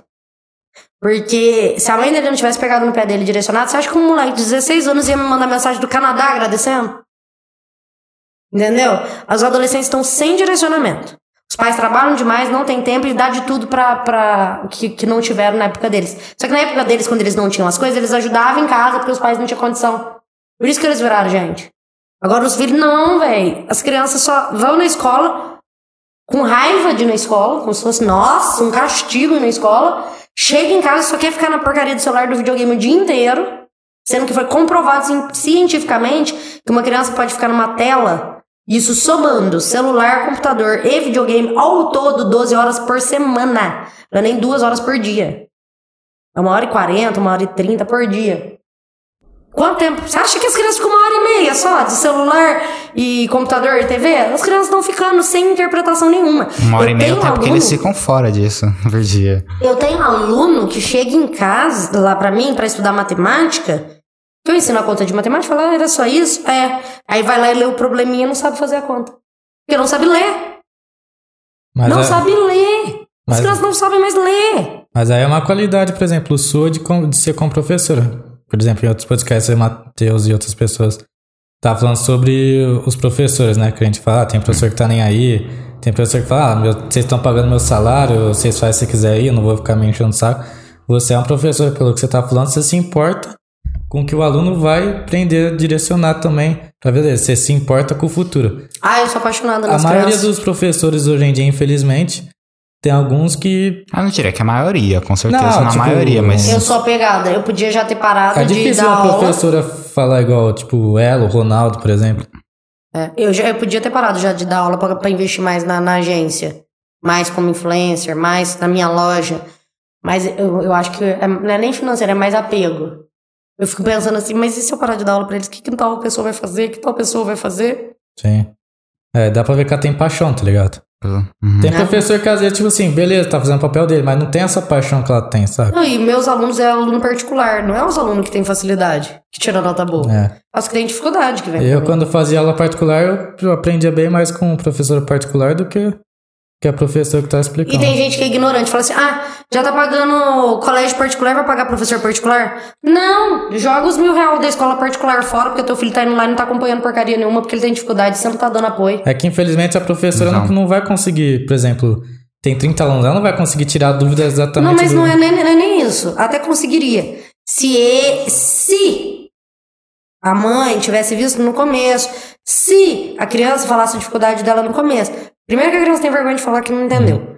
Segundo que a maioria dos pais não sabe o que tá acontecendo até começar a vir os zeros. Sim. Não acompanha. Tipo assim, já teve aluno que chegou pra mim com 12 anos de idade, a mãe falou assim: Ah, porque ele não sabe o que que é a matéria da prova, ele não sabe o dever, não sei o quê." Eu falei assim: Ele tem 12 anos, ele é uma criança. Já teve mãe que virou pra mim e falou assim: Ah, porque eu não tenho paciência, eu xingo, não sei o quê. Eu virei e falei com todas as palavras: Eu falei, eu não mandei você ter filho. Você não teve filho? O filho é teu, ninguém mandou você fazer filho. Fez, agora você tem que ter paciência. A criança não tem culpa. Falei pra ela: Se ela, foi que- perde, ela perdendo o trabalho nem rapidão. ligo. Nada, nada. E eu virei e falei assim, ó, e outra coisa. Se foi difícil a pandemia pra gente que é adulto, que entende, imagina pra essas crianças que ficaram sem socializar dois anos dentro de casa, tendo aula verdade. online. Aí você quer que volte a criança lá bombando como se nada tivesse acontecido. Verdade, hein? Não, gente, para, é criança. Se a gente não tá bem todo dia, a criança não tem que estar bem todo dia. Ai, uma criança. Nossa, uma coisa que me irrita. Criança chorando e os outros querem que fica quieto.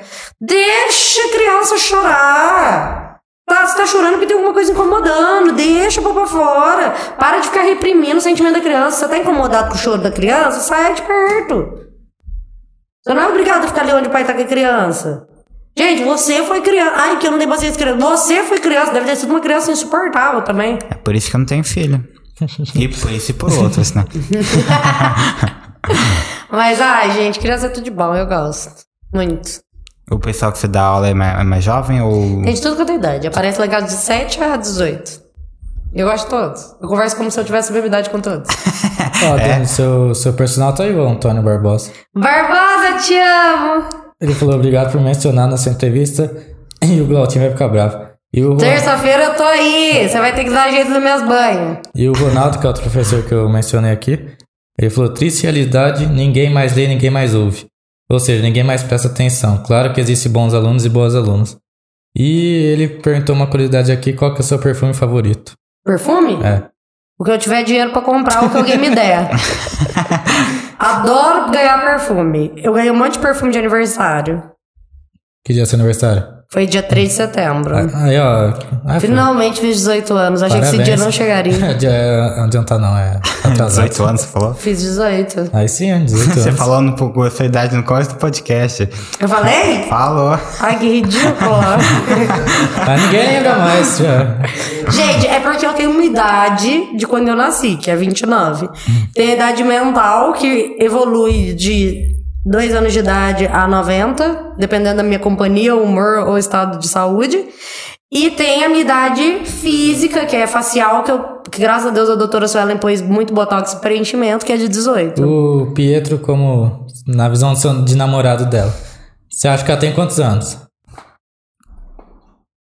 Não esquece que a gente vai pra casa. 46. Zupieta. Fisicamente, mental. Alterna de 2 a 90 anos mesmo. De mental. E às vezes ela tá lá toda amiguinha, tentando beber. Ah, vem cá, xinguei. Aí tem vezes que ela tava xingando pra caralho. Ah, vai dar famoso, não sei o que, vai pegar não sei o que. Ela é bipolar. Parece mãe, às vezes também. Mas aí é alterna, mas. É porque eu sou uma montanha russa. É. Você tem que, é, é que assim, ó. Você tem que entender que a vida, se ela for muito parada, ela fica monótona. O Pietro nunca sabe quem ele vai encontrar. É. Não. É, pentapolar, sei lá. É assim, ó. Tem dia que eu acordo de super bom humor. Tipo, amor, olha que dia lindo, eu trouxe café da manhã na cama pra você. Aí hoje, por exemplo, eu acordei, eles deixaram bagunça lá fora do churrasco. Eu já acordei no ódio. Eu ia fazer café da manhã, não fiz porcaria de café da manhã nenhum. Ela é monta ela é montanha russa, não adianta você tentar controlar, você só tem que. Aí, não, aí. Você só, ele- se, você só se segura e, e- e tenta aproveitar a, a corrida, entendeu? É, eu falo que a gente vive com emoções, senão fica sem graça. Eu sou intensa. Eu sou bem densa. E eu não sei fingir que eu não, que eu não tô brava, se eu tô- não tô incomodada com alguma coisa. Então eu tava, hoje eu tava incomodada. Aí o Pietro percebeu. Óbvio, deixei bem claro, específico. Desenhei, pintei. Aí, leve, leves ameaças. Aí. Mas ele tá feliz, né? Ri, amor. Ri. Ele tá indo ali. Aí ele foi, matizou meu cabelo, entendeu? Passou creminho no meu cabelo pra matizar, me agradou, lavou as louças. Aí eu fico de bom humor.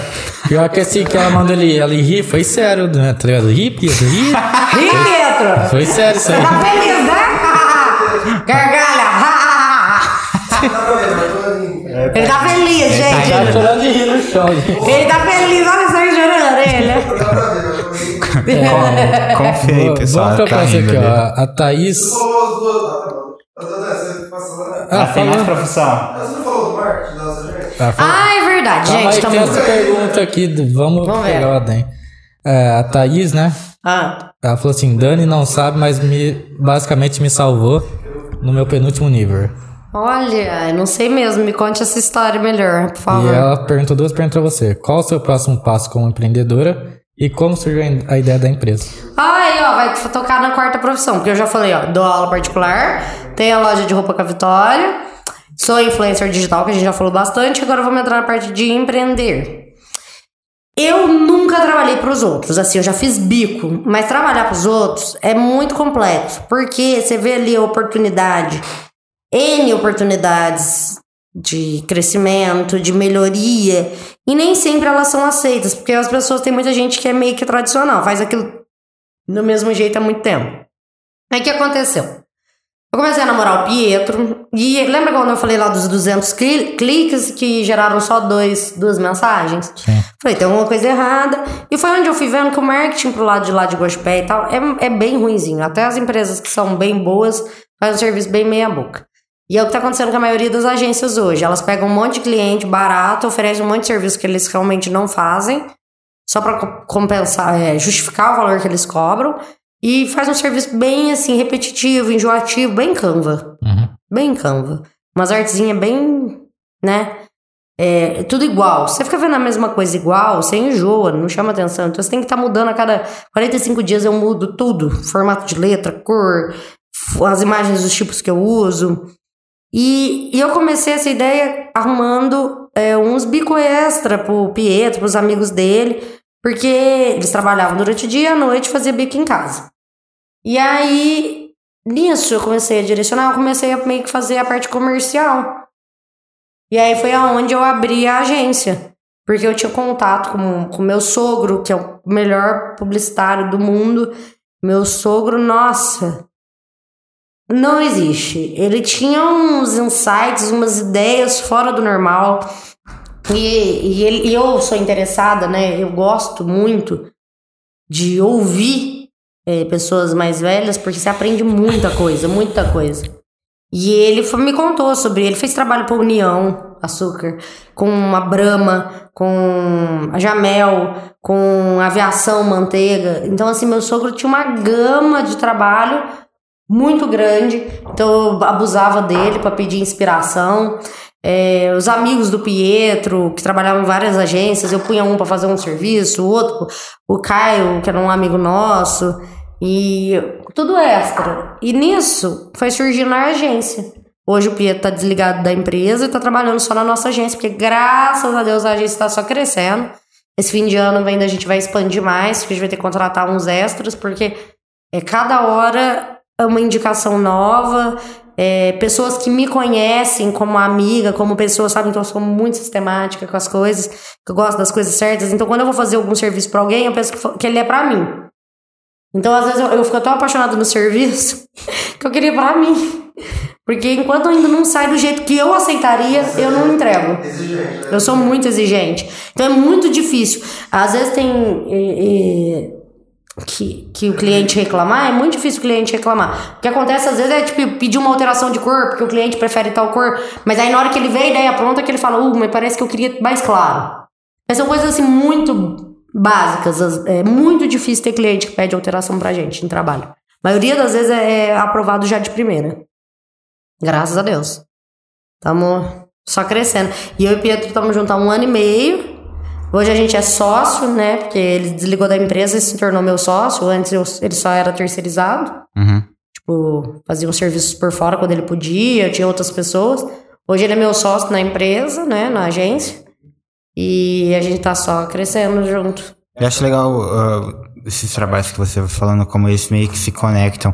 Ah, só meio que professor é um negócio meio fora, mas ah, por você estar fazendo um serviço de influencer e tá sempre divulgando diferentes tipos de trabalho, você também criou sua, sua marca de roupa e também tá criando uma agência de divulgação.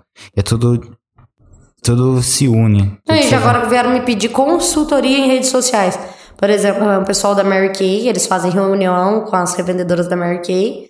E eles me convidaram, é um projeto que eu tô desenvolvendo, que espero que dê certo. A gente vai fazer um teste. Pra eu dar palestra e consultoria para as próprias vendedoras da Mary Kay aprender, ter uma noção de como tirar foto, como gravar vídeo, como postar o produto delas lá em, em Guaxupé para elas terem maiores vendas e retorno pelo Instagram delas. A hora que você for fazer esse tipo de coisa, você já vai ter até essa experiência de, como, de professora. É, não, mas é isso que eu ia te falar. Que você falou que a professora não tem nada a ver. Na verdade, todos os serviços estão relacionados à venda. Aham. Para os meus alunos, eu vendo. Informação? É, não só isso. Eu gosto de vender para eles é, a- o meu jeito de aprender, que é o autodidata. Eu ensino eles a aprender sozinho. Tem aluno meu, que é meu aluno há tanto tempo, que ele pede pra ir lá em casa, porque ele fala que ele concentra mais lá em casa do que na casa dele. Que eles estudam sozinho. Eu falo que ele já tá comigo há tanto tempo que ele aprendeu, mas ele- na casa dele ele fala, eu não paro pra estudar sozinho, porque já é adolescente já, tá no segundo colegial. E aí ele vai lá em casa e ele fala assim, não, Dani, é bom que eu tô aqui, porque conforme eu vou, vou estudando e vai aparecendo dúvida, eu já tiro dúvida com você na hora. Ele senta, eu abro a matéria e eu falo assim pra ele, ó, você vai estudar essa e essa matéria hoje. Esses exercícios, seleciona os exercícios, explicado, resumo, faz os exercícios. Aí eu, Dani, o que que é isso? É isso. Ah, isso eu já te ensinei, é isso. Ah, tá bom. Estudo sozinho. Porque ele tá comigo há... Deixa eu ver, ele tá no segundo colegial, ele começou comigo na terceira série. Hum. Quarto, quinto, sexto, sétimo, oitavo, segundo, sete anos. A mãe dele fala que ele, que eu e ele já tem relacionamento, como que fala quando é Ahn, há, há mais de cinco anos, é Viúvo. relacionamento estável, não. viúvo. Não, é igual de casamento, quando é, é, quando você é mais de dois anos junto, é Boda? relacionamento estável. Ah, tá. E nós dois temos um relacionamento estável. ele é um fofinho. E eles vão gravar viúva. O menino morreu. Eu que sou da roça, né? A Yasmin pergunta aqui, É, ó. pa- nem parece que é você que tá bebendo. Qual programa você recomenda para criadores de conteúdo? E a Grace Moraes te mandou oi e falou que você tá arrasando. Ah, a Grace Moraes é uma amiga minha que é, tá correndo atrás do sonho dela de ser influencer e ela já é modelo. Ela sabe que eu tô falando tanto que é difícil. Eu não tenho a paciência que a Grace tem. Pra tirar foto de uma roupa, ela tira 50 fotos. Deus me free. Eu já tiro ali 4, 5 fotos, se não deu certo é porque Deus não quis. e eu já fico exausta, imagina ela. E. E ela dedica bem, ela faz dieta, não bebe. Imagina eu sem beber, nem bebendo eu tô dando conta. E a Yasmin perguntou qual que é o programa que você recomenda para criadores de conteúdo. Como assim de. Ah, acho que é, vamos por pra quem deve ter facilidade, facilidade com design, sei lá. Pra fazer tipo arte? Repete a pergunta, por favor. É, Yasmin, reformula a sua pergunta. Não, não, É- eu não é- é escutei. pra criar? Não, arte? não, mas é pra entender melhor também. A verdade é assim, qual programa você co- recomenda para criadores de conteúdo? Programa. Programa É, de ser- criar arte? Eu não sei qual. Por isso que eu falei pra ela reformular a pergunta. Mandou tipo, mais alguma coisa? Não. É. Pode ser pra engajamento, pode ser. Ó, vou, eu vou falar os que eu uso, que eu acho fácil e rápido. CapCut pra edição de vídeo. Porque eu acho muito interessante hoje, quando você for fazer um vídeo falando, legendar, principalmente eh, de instrução, porque não só pela acessibilidade, óbvio, é importantíssima a acessibilidade, as pessoas que não ouvem poderem, né, é, assistir o vídeo junto. Mas também como muita gente assiste o vídeo e em lugares que não poderia, tipo no banco, e vai passando. Se tá legendado, a pessoa tira o som e consegue ler e te acompanhar. Então você cria uma acessibilidade sobre o seu conteúdo. O CapCut faz isso automaticamente. Então eu acho muito legal. É, Ele faz automático a legenda? isso, você grava. eu- eu- a dica que eu dou, eu gravo no Reels, porque eu consigo gravar um vídeo maior, jogo no CapCut e gero a legenda automática. Agora eu me senti um trouxa, porque eu fiquei meia hora outro dia Legendando? no, legendando Mas é legal. é, manual no, Mas, no- Não, mas é, ele no legenda o que você fala. Ah, o que eu falo? É, se você Mas é quiser legal- escrever em cima, não. mas é legal você aprender, né? Pra É fazer isso. Não, mas é, eu teria que fazer isso porque ficou mais legal eu, eu editando ali, porque eu fazia uns negócios com a Yeah. É, não, é bem basiquinho. Na verdade, você consegue escolher a fonte e eu indico a você. É mais fácil fazer legenda no, no Cap, é mais fácil fazer legenda no CapCut do que no, no Premiere. É mais, mais intuitivo, eu achei. É, não sei, o do CapCut ele faz no automático, ele ouve o que você tá falando e escreve. Só que é isso, você. Tem gente que fala enrolado, igual eu, eu sou meio fanha. Então tem algumas palavras que o CapCut escreve diferente. Então, na hora que eu legendo, eu vou assistindo de novo tudo que eu legendei e procurando, porque tem palavra que ele escreve outra palavra. Tem que ter esse cuidadinho. É, outro aplicativo que eu indico é o Canva, mas você pagar o premium e usar ele pelo notebook para criar arte. É, quebra bastante o galho, você consegue fazer um negócio um pouquinho mais refinado. É óbvio que não é uma arte de um diretor de arte, mas para quem tá criando um conteúdo ali para ir quebrando o galho, fazendo algumas coisas, você consegue fazer no Canva pagando premium pelo computador, porque ali com o mouse você tem um acesso melhor do que com o dedo na tela do celular. Então fica um negócio um pouquinho mais refinado. É, que mais que aplicativo que eu uso? De, de edição de foto eu uso o Airbrush, que ele tem um automático que você é, põe o limite de tirar mancha, tirar olheira, clarear o dente, ele afina o rosto, mas assim, de um jeito bem pouquinho. Não fica aquela coisa que dá uma melhorada na foto, mas você não fica com a cara embaçada, com aqueles. parecendo que você pôs filtro na foto. Um outro que eu uso é o Snapseed, que é pra Da quando eu Google. tiro foto na natureza, que ele tem uns efeitos bem legais. Ele tem uma parte que melhora a cor das fotos, tem uma outra que tem vários níveis de brilho já automático. Ele tem um outro que eu gosto muito, que ele escurece ou clareia pontos específicos da foto. Então, às vezes eu tirei foto aqui assim e fez sombra no meu rosto. Eu consigo pôr um ponto no meio do meu nariz e clarear só o rosto.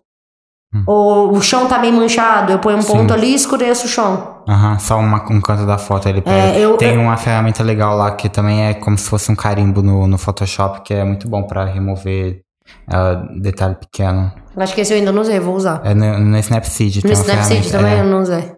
É, o Snapseed tem várias ferramentas que eu nem aprofundei ainda. Eu uso os mais básicos no dia a dia, mas na, na maioria das vezes são esses.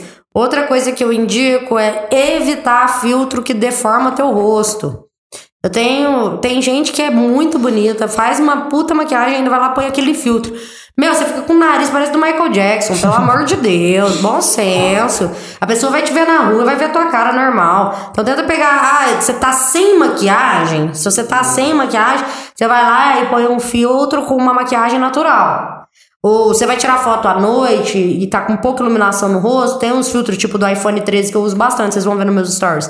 Ele dá uma avivada na cor. Então, se você não tá com muita luz direta, você usa ele pra dar uma avivada, ele deixa até a pele mais bonita, mais lisinha. Mas não são é, filtros que deformam nariz, boca, olho. Você quer fazer isso, vai lá e faz preenchimento, gente. Igual Ô, eu. galera, tenta não exagerar, inclusive, viu? É bem fácil acabar passando um pouquinho do limite e eu.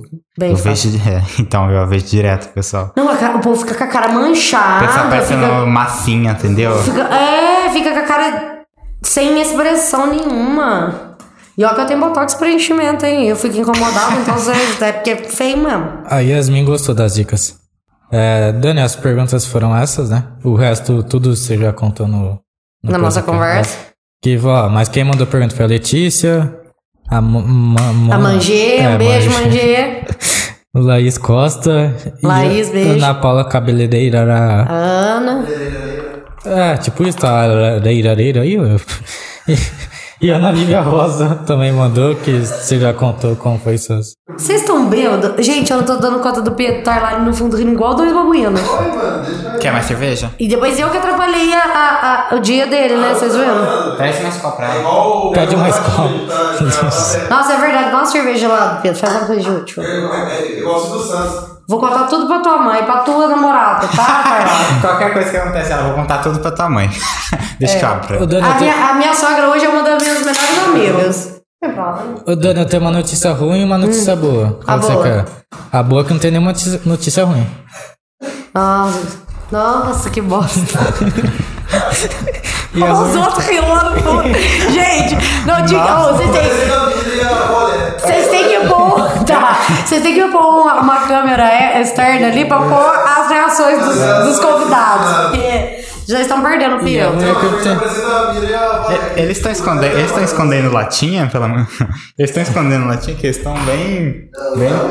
Não, eles são meio, eles são meio doidos mesmo. E a ruim é que eu tenho nenhuma notícia boa, tá? Aí eu tô brincando. Como a gente tá chegando perto do fim, aí por isso que eu é uma notícia triste. Mas agora vem a notícia boa. Fale pra gente, pra você, o que que é vida.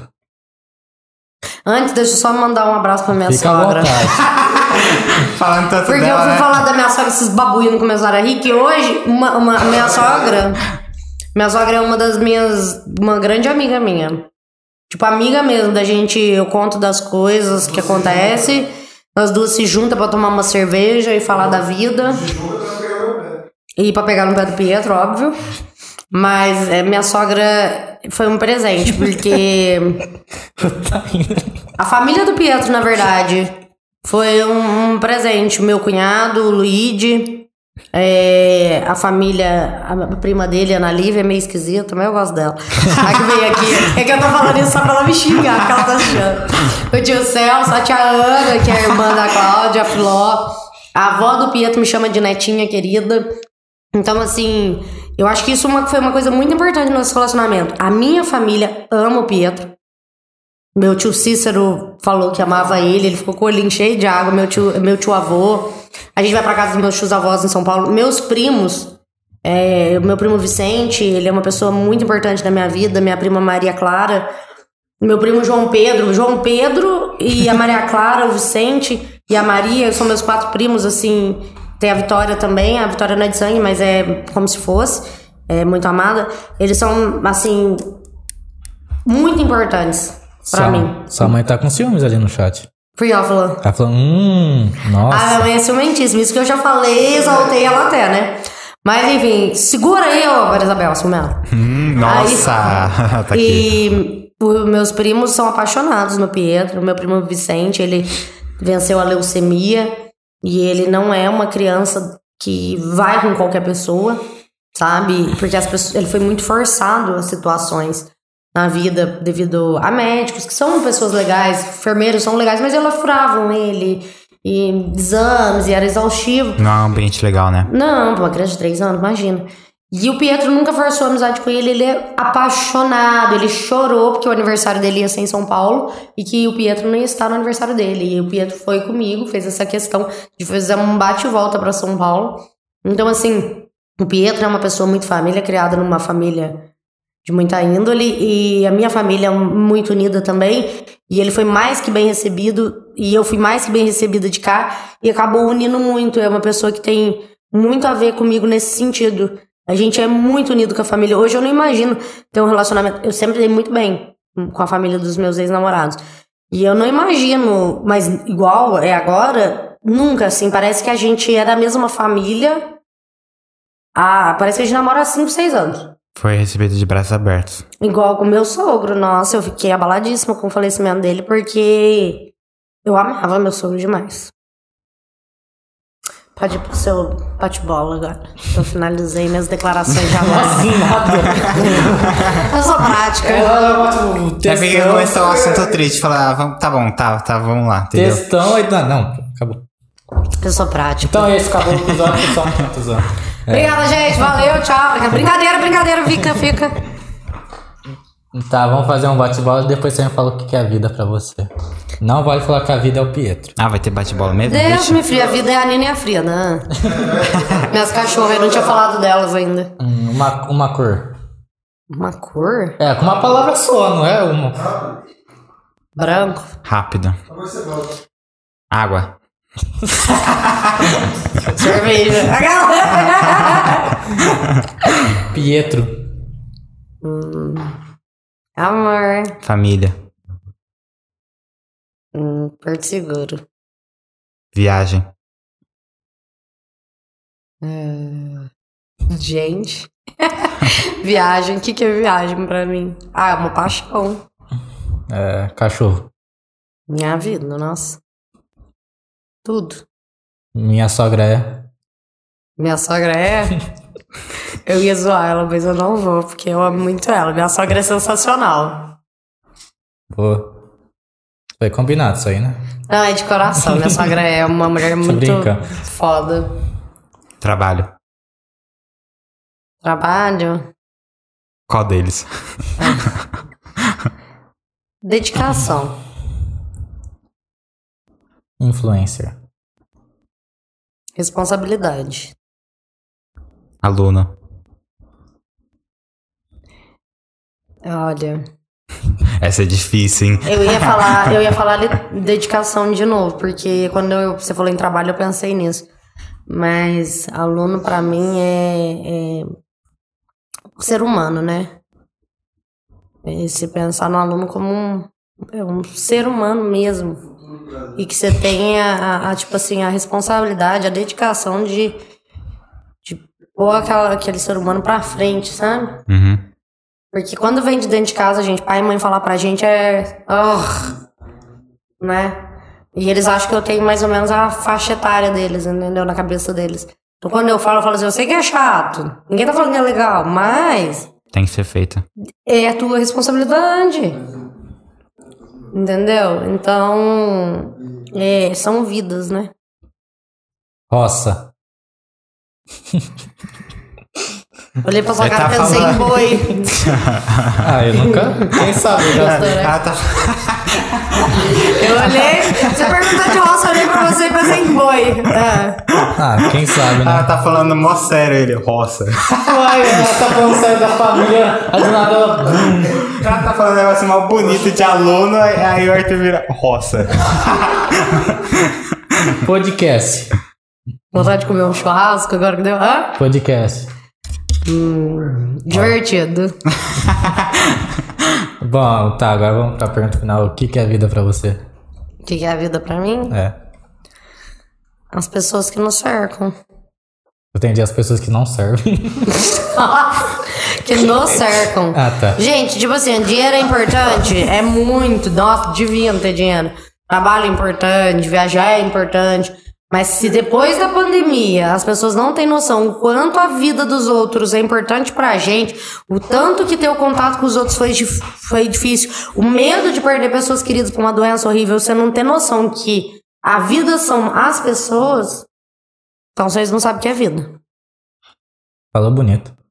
Falei pouco, falei bonito. Foi objetiva. Daniel, a Marcela Mansano, sei lá, Manzano, Mansano. Melhor professora de yoga de Gospé, tô guardando Falou nossa que aula. você já ajudou muito ela. E mandou um beijo. Ah, obrigada, meu amor. Sempre que precisar. Recomende uma pessoa pra participar. A Marcela Mansana é uma pessoa super legal pra participar. É lá de Gospé. Marcela, vem pra cá. A Yasmin eu já indiquei. Ah, daqui de. Hã? Essa minha da. A minha sogra é uma pessoa interessantíssima pra vocês chamarem pro podcast, a, a, Cláudia. É, minha mãe também é uma pessoa interessante. São mulheres que trabalharam desde sempre. Podia fazer com as duas, né? Guerreiras. E vai lá, as duas tem muita coisa pra falar, você tem que fazer separado mesmo. A Cláudia, minha sogra, morou fora, saiu jovem de casa, criou os dois filhos, uma puta guerreira. A minha mãe também, mulher, nossa, maravilhosa. A minha madrinha também, nossa, eu só penso em mulher, tá vendo? Homem inútil. É, não, é porque são pessoas que representam o que eu quero ser. Ela sabe mais da vida da sogra dela do que o próprio criança. Se esse pessoal vier aqui e vocês vierem junto, eles vão estar aqui toda semana. É. A minha madrinha, gente, a minha madrinha é foda também. Esquecendo de pedir pra você chamar alguém? Então convida aí uma pessoa. Eu acho que vocês podiam fazer um março especial de- das mulheres. A gente, eu ajudo vocês a organizar. A gente chama mulheres de fora no fim de semana e durante a semana daqui de Ribeirão. Só pôr mulher foda pra inspirar todo mundo. Vamos fazer. Tem várias aí pra, pra indicar. top. Eu venho junto entrevistar, hein? Tem que arrumar outra. Super top. Tenta Outro arrumar. microfone pra mim. Tenta arrumar algumas da nossa cidade. Que isso. Ô, Mas recomenda uma pessoa aí, Pedro. A mina falando, você falando tudo. Ah, vamos expor as meninas pra Não, mas mostrar a Marcela. Mansona e a Yasmin são João novas. Quê? A Bruna Alecrim. É, não, é eu tô, eu tô falando porque eu tô brincando. Eu, falo, eu chamo as meninas do nome do nosso Mas eu acho que é importante ter. Diversidade. É, não só. Até pra inspirar. Porque a minha mãe, minha avó, minha madrinha, minha tia Selma, hoje a Cláudia, são exemplos de mulheres que definem é, o que eu quero pra minha vida, o que eu quero pra minhas filhas, o que eu quero pra minhas primas. É, são mulheres muito íntegras, mulheres maravilhosas, mães maravilhosas, é, empresárias. A minha madrinha saiu de enfermeira, hoje ela trabalha na Sul América. Ela era enfermeira no Einstein. é, trabalhou no Einstein, subiu pra parte é, administrativa do Einstein. Hoje ela trabalha no Sul América, Sul América. na é parte de plano de seguro de saúde. Ah, Então, assim, ela já foi para os Estados Unidos várias vezes.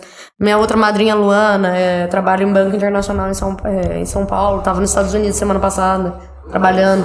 Tudo, tipo assim, pra influenciar mulheres da idade de vocês, que seguem vocês, de que não precisa dançar pelada no Instagram pra crescer na vida, entendeu? Uhum. Tem outros caminhos. é o caminho mais fácil? É. Mas é o caminho Não é mais muito mais fácil. Eu tô brincando. Não é mais fácil. Gente, se você, você se expor no mínimo, no máximo que for, é exaustivo. Você tem que estar bem, você tem que estar feliz, você tem que estar bem com o seu corpo, você tem que estar com autoestima pra aparecer. Não é assim, tipo, ah, ela tem um corpo bonito e ela aparece ali. Meu, ela tem que ensaiar aquela dança, ela tem que não sei o quê. Só que não, não é desmerecer. Ela pode fazer aquilo, mas ela pode gerar um outro conteúdo muito mais da hora. Se ela conseguiu aquele público, então agora eu vou Com certeza. Eu acho errado, por exemplo, OnlyFans. Putz, tem 18 anos, você já pode fazer. Eu acho que devia ter uma idade acima, inclusive. Porque, 21. tipo, é, por exemplo. Que, Pelo menos. Pô, Mas é igual dirigir de carro. As minas vai ter 18 anos, já, já tem muita mina que já sai correndo pra fazer. Eu não acho que dirigir de carro poderia com menos de 21 anos. Eu não tenho carta até hoje, eu tô tirando agora. Tem um lugar que é com 16. Então, e, e por quê? Porque o carro é uma arma, gente. Não mata só um. Se você bater num outro carro cheio, você tá com o teu carro cheio de amigo, é 10. Você bater num ônibus, é 40. Quantos acidentes de carro vocês viram? Quantos amigos vocês perderam? Eu perdi vários amigos que encheu a cara um motoristão. Quando não morreu, matou o outro que tava junto. Não- Aí os pais falam, ai, mas é independência. Então, dos 18 aos 21, pode dirigir só durante o dia. Se for pego à noite, vai tomar multa. Entendeu? Pra ver se dá uma, uma, uma equilibrada. Porque eu perdi vários amigos. Tudo classe média alta, que tinha. dire- eh, pai deu carro, encheu o cara e ó. Acha que é piloto de Fórmula 1. Ai, mas você tá sendo exagerado. Então tá bom, na hora que for teu filho morrer com 19 anos dirigindo, não chora. Mas pior que eu acho que a, a maior chance de tipo, você morrer hoje em dia numa cidade grande é, é num acidente de carro. Tanto sendo atropelado como estando dentro do veículo. Mano, no Uber, uma vez eu cobro. O cara, meu, eu juro que eu não sei como que eu desci daquele carro até hoje. Ele acelerava e na hora que ele ia quase bater, ele parava. Eu fiquei assim atrás no carro. Falei, pronto. Ah, eu matei outro dia, no mesmo dia. Três vezes a gente, os três Uber quase bateu. Cara, então, mano. Ué, aquele Rodrigo lá, né? Do BBB. Ele tava de Verdade, Uber. verdade. A Sheila que veio aqui É, a também. Sheila que veio aqui aconteceu uma coisa parecida. O Uber dormiu com. com É, de madrugada voltando de festa, o cara dormiu. só Então, que é um serviço só- que você paga por segurança. ela tava sem cinto, sorte que não aconteceu nada, entendeu? Não, foi engraçado que ela falou que acho que a amiga dela tá de cinto e o cinto tudo. É, não rasgou, não. É... Não, foi o próprio ah, motorista. o motorista de cinto e o. Ela tava sozinha o, no Uber. O cinto. Tudo marcou o cara, sabe? É, machucou puxou, ele. Né? E ela sempre falou que ela sempre andava de cinto, só que nesse dia ela. Sei ela lá, não tava. tava bêbada Ele ali, não se machucou. assim. É Mas- muito complicado, cara. É. A gente esquece de pôr no Uber, né? Sai, sai, sai da balada. Não, ela falou que ela sempre.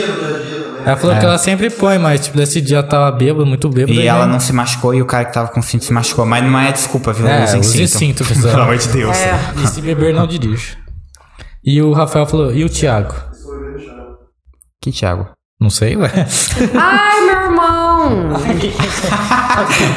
é porque eu não sabia se era pra mim, a pergunta era pra vocês. Ah, não. tá Não, o. Thiago é meu irmão. Nem conheço ele, né, velho? É, porque é um chato que não vem ver a gente. Mas ele fala que é a mesma distância. Nossa, o Pietro não conhece ele? Como não, assim, mano? mas os dois são BFF da internet. assim, Ficou cheio de fofoquinhas os dois. Ele É, faz, faz um ano e meio e pouco. Ele. Ele não vai pra Ah, Gospel. tá. Porque normalmente ele vai nas festas de fim de ano. Só que o ano passado ele trabalhou. Aí meio que foi, sabe, tipo, É aconteceu uma coisa em cima da outra. Eu acho que é ciúmes do Pietro. Não se, não, não, não se bate ali. tá Nossa, ele ligado? adora o Pietro. É, Só pela internet. falsidade, né? Aqueles. Já fica o desafio aí, gente. É. Ó, Thiago, eu te desafio a participar daqui, viu? Nossa, meu irmão só fala merda, não dá. Ah, vai ser É bom, né? Vocês vão ser censurados. Vocês vão ser presos. Durou- meu irmão- Vai durar as oito. Meu irmão era do rock, xingava que eu gostava de funk e agora virou reiveiro. Virou o quê? Reveiro. Reiveiro. Eu já fui da Rave, hein? Juliette. Virou pra mim e explicou. Eu falei. Ele falou: o que, que você quer de aniversário? Eu falei que você tira a tua foto do perfil de Juliette. Aí, Aí ele me mandou, ele mandou 250 reais. Mas aí. Ele falou assim que eu tenho que entender que a Juliette que ele estava não é essas aí fuleira. Você, quando você chega perto, você vê que é um negócio fino. Que ele tá pegando várias gostosas com a Juliette. Eu falei, ah, que bom. Muito bom você. O negócio é de qualidade. É de qualidade. Tem, se tem quem gosta, né? Ele acha que é por causa da Juliette. Eu acho que é porque ele tem 1,86m, sorriso bonito e moreno e gostoso. Ele é, Eu achou vou, pra eu, mim. eu vou, eu vou comprar a Juliette, aí eu tiro a dúvida. É, dá um teste aí. Vamos fazer o podcast de Juliette agora. Nossa, eu acho. Ou eu começo com funk já. É, especial de Halloween. Baile da 17. Especial de Meu Halloween. Deus Dani, céu. gostou de participar? Adorei. Vamos marcar futuramente a parte 2. Parece que a gente não falou nada, né? Falou, tipo... Falou Parece de... que eu já tenho, ainda tenho uma hora pra falar. É, entendeu? Gente, é 11 horas da noite, faz 9, 10. A gente vai marcar- 3 horas que eu tô aqui, meu Deus. É, a gente vai marcar a parte 2 com você. Você deve ter muitas histórias ainda. Não, a gente vai Nossa, chamar a família história. dela, aí ela, vai, aí ela faz uma, umas pontas, Casa de família, o retorno. Você viu que saiu do ar? Voltou. Vou fazer o retorno. Voltou? Merchan, Casas merchan. família. Ah. Casos. Vastos. Foi e voltou, não tô nem sabendo. Foi voltando na isolar. Gente, eu Mas adoro ela, fa- ela faz as pontas aí quando vê a mãe dela, a, a sogra dela, e ela já. A gente tem quatro microfones, a gente fez um episódio em duplo. Eu acho que a gente tem que fazer o mês do dia da mulher. Eu acho que tinha que fazer Todo o domingo. seguinte: Que aí eu consigo vir. eu vou ter traz, que a, bater pra Ribeirão traz a mãe dele com você e traz a sua mãe com ele. Cara, vai, vocês vão se divertir. Minha mãe e o Pietro são terríveis. Dois aquarianos insuportáveis. Ah, tipo. Eu sou aquariano. Eu, é, eu Três também- aquarianos você insuportáveis. com- Nossa, como você aguenta Ela aquariano? com- Meu Deus, co- vai, agora eu vou te entrevistar. Me conta como é que que tem, conviver que que com um você aquariano. que que você tem contra o aquariano? Um namorado e uma mãe. Aí falou, aí já falou. O que você tem contra já falou que adora um monte de vezes aí na, na live. Não, né? minha mãe me pariu, né? Não quer dizer que ela não seja aquariano insuportável. Eu amo meu namorado, não quer dizer que ele não é um aquariano insuportável, folgado. Dois folgados, não. Aquariano é muito folgado, ele é folgado. Eu, folgado. Nossa, os dois são muito folgados. Nossa, se ele falasse que eu sou folgado, eu já. Ô, eu Nossa, já- cozinho, eu compro, cozinho, Aqui, faço o jantar e, e os dois ficam assim, ó. Os dois O- aquarianos? Os dois não, minha mãe e o Pietro. Ah, tá. A minha mãe falou assim: Ai, mas você vai servir? Traz aqui na sala pra mim. Pietro, um dia eu fiz uma salada e ele falou assim: Ai, você não vai cortar o tomate de cereja no meio, senão eu não como. Para encerrar, para encerrar com chave de ouro, em pleno século 22, não, século não. Nasceu essa? Vai, menino de cidade grande, vai. 22, quem que acredita em signo? Eu acredito, mas tá bom. Pode falar uma coisa Ah, muito pesada? Pode, eu acredito, você pode. Tá preparado? Pesado. Não, ó, eu deixo claro, eu acredito, não precisa me xingar. Pesa. Não é. é uma, vou falar uma coisa científica agora. Você já ouviu falar que a lua movimenta as marés, né? Acho que tô sabendo agora. Você sabia? Ela, ela faz a maré aumentar. Tecnicamente, a- a- as marés estão sempre apontando pro lado da lua e a Terra se move ao redor da, da maré. Nossa, que chique. Enfim, ela, a, a lua tem ligação com o mar, com o oceano, com as águas. E nós somos feitos de água. Você acha que a lua chega aqui perto não mexe com tudo? Eu acho que por isso que eu quero matar as pessoas. É tudo culpa da lua. Pronto, tá respondendo. Quer, fa quer fazer meu mapa astral? Eu descobri que eu, que eu nasci às 5h40 da tarde. Eu não sei meu mapa astral, eu não entendo signo. Na verdade, eu nem sabia que aquariano era ruim até alguém me contar. E, e eu falava assim, todo mundo fala assim, qual que é teu signo? Eu falo virgem, aí a pessoa fica assim. Aí eu falo, aí eu descobri que meu ascendente é em leão. Aí eu falo, agora, é virgem com ascendente leão. Aí todo mundo diz, ah! E eu não sei por que é Meu esse ascendente, ah! meu ascendente é em leão também. Ah! Tinha assim, né, Pô, amiga? o pior é que eu não acredito, mas eu, eu fui, fui num Você não rolê. acredita em nada, né, velho?